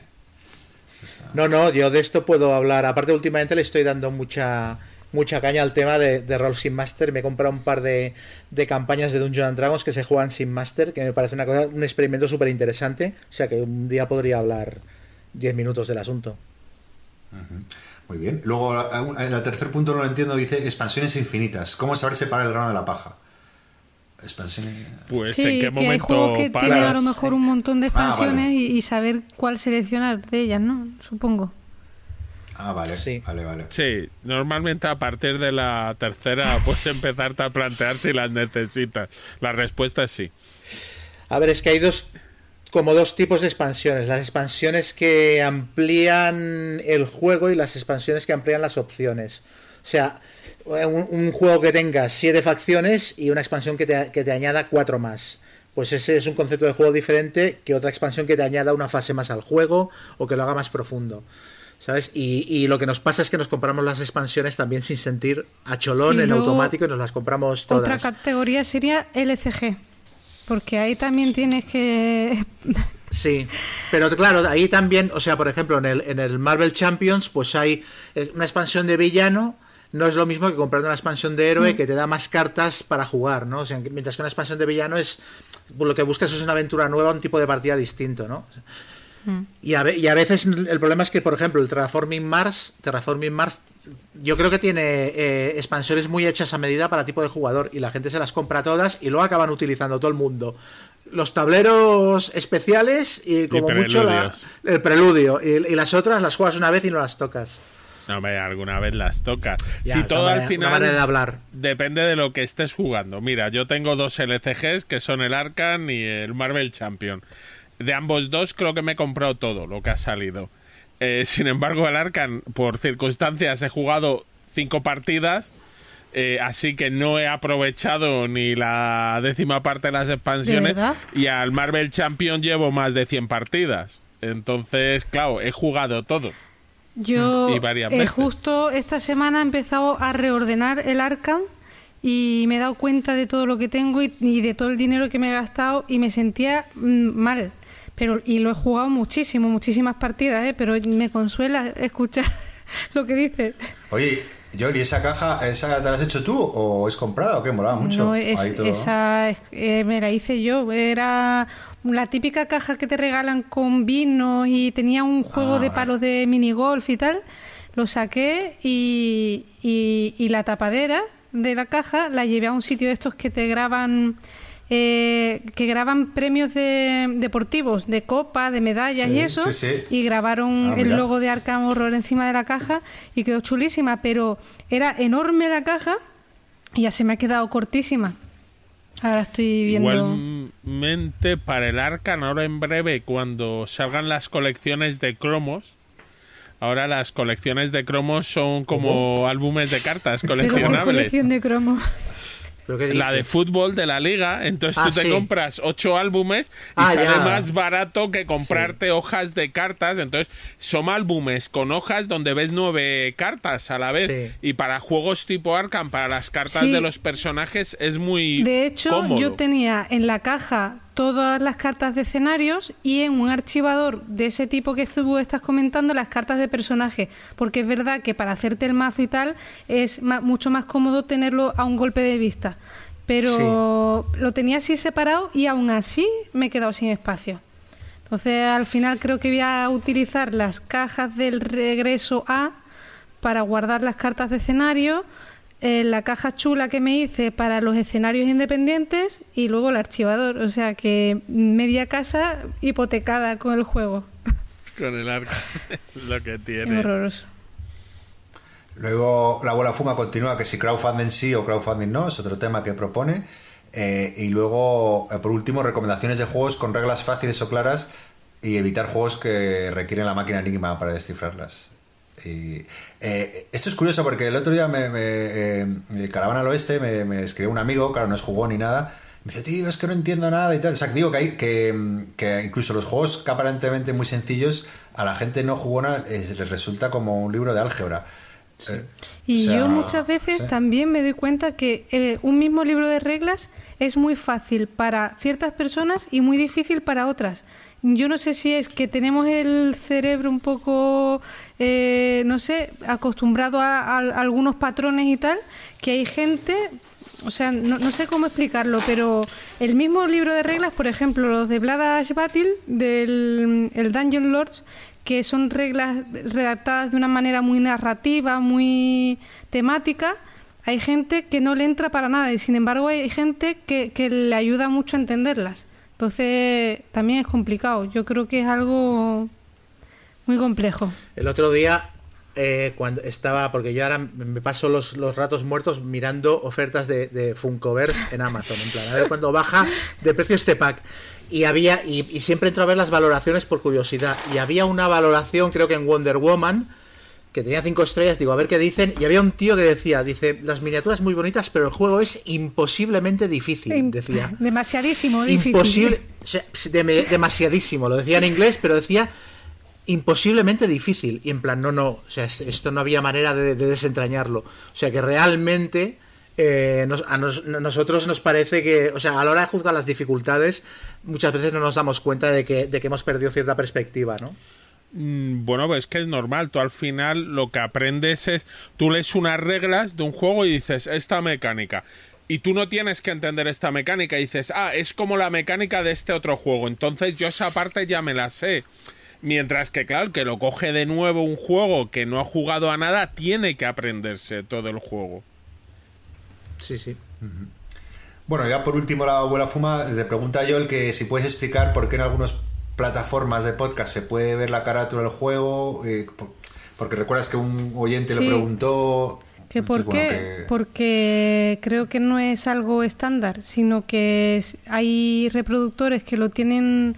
eh, sí, que... que que te permiten, ¿no? Sí, Y otros que no, exactamente, pero no sé, el, el motivo real tampoco lo conozco mucho, pero vamos, por ejemplo, el reproductor de iBox no los, no los admite y Apple Podcast sí. Eh, yo creo que es eso, que no es algo muy estándar y, y, y- y no está optimizado a lo mejor, no sé. Ya.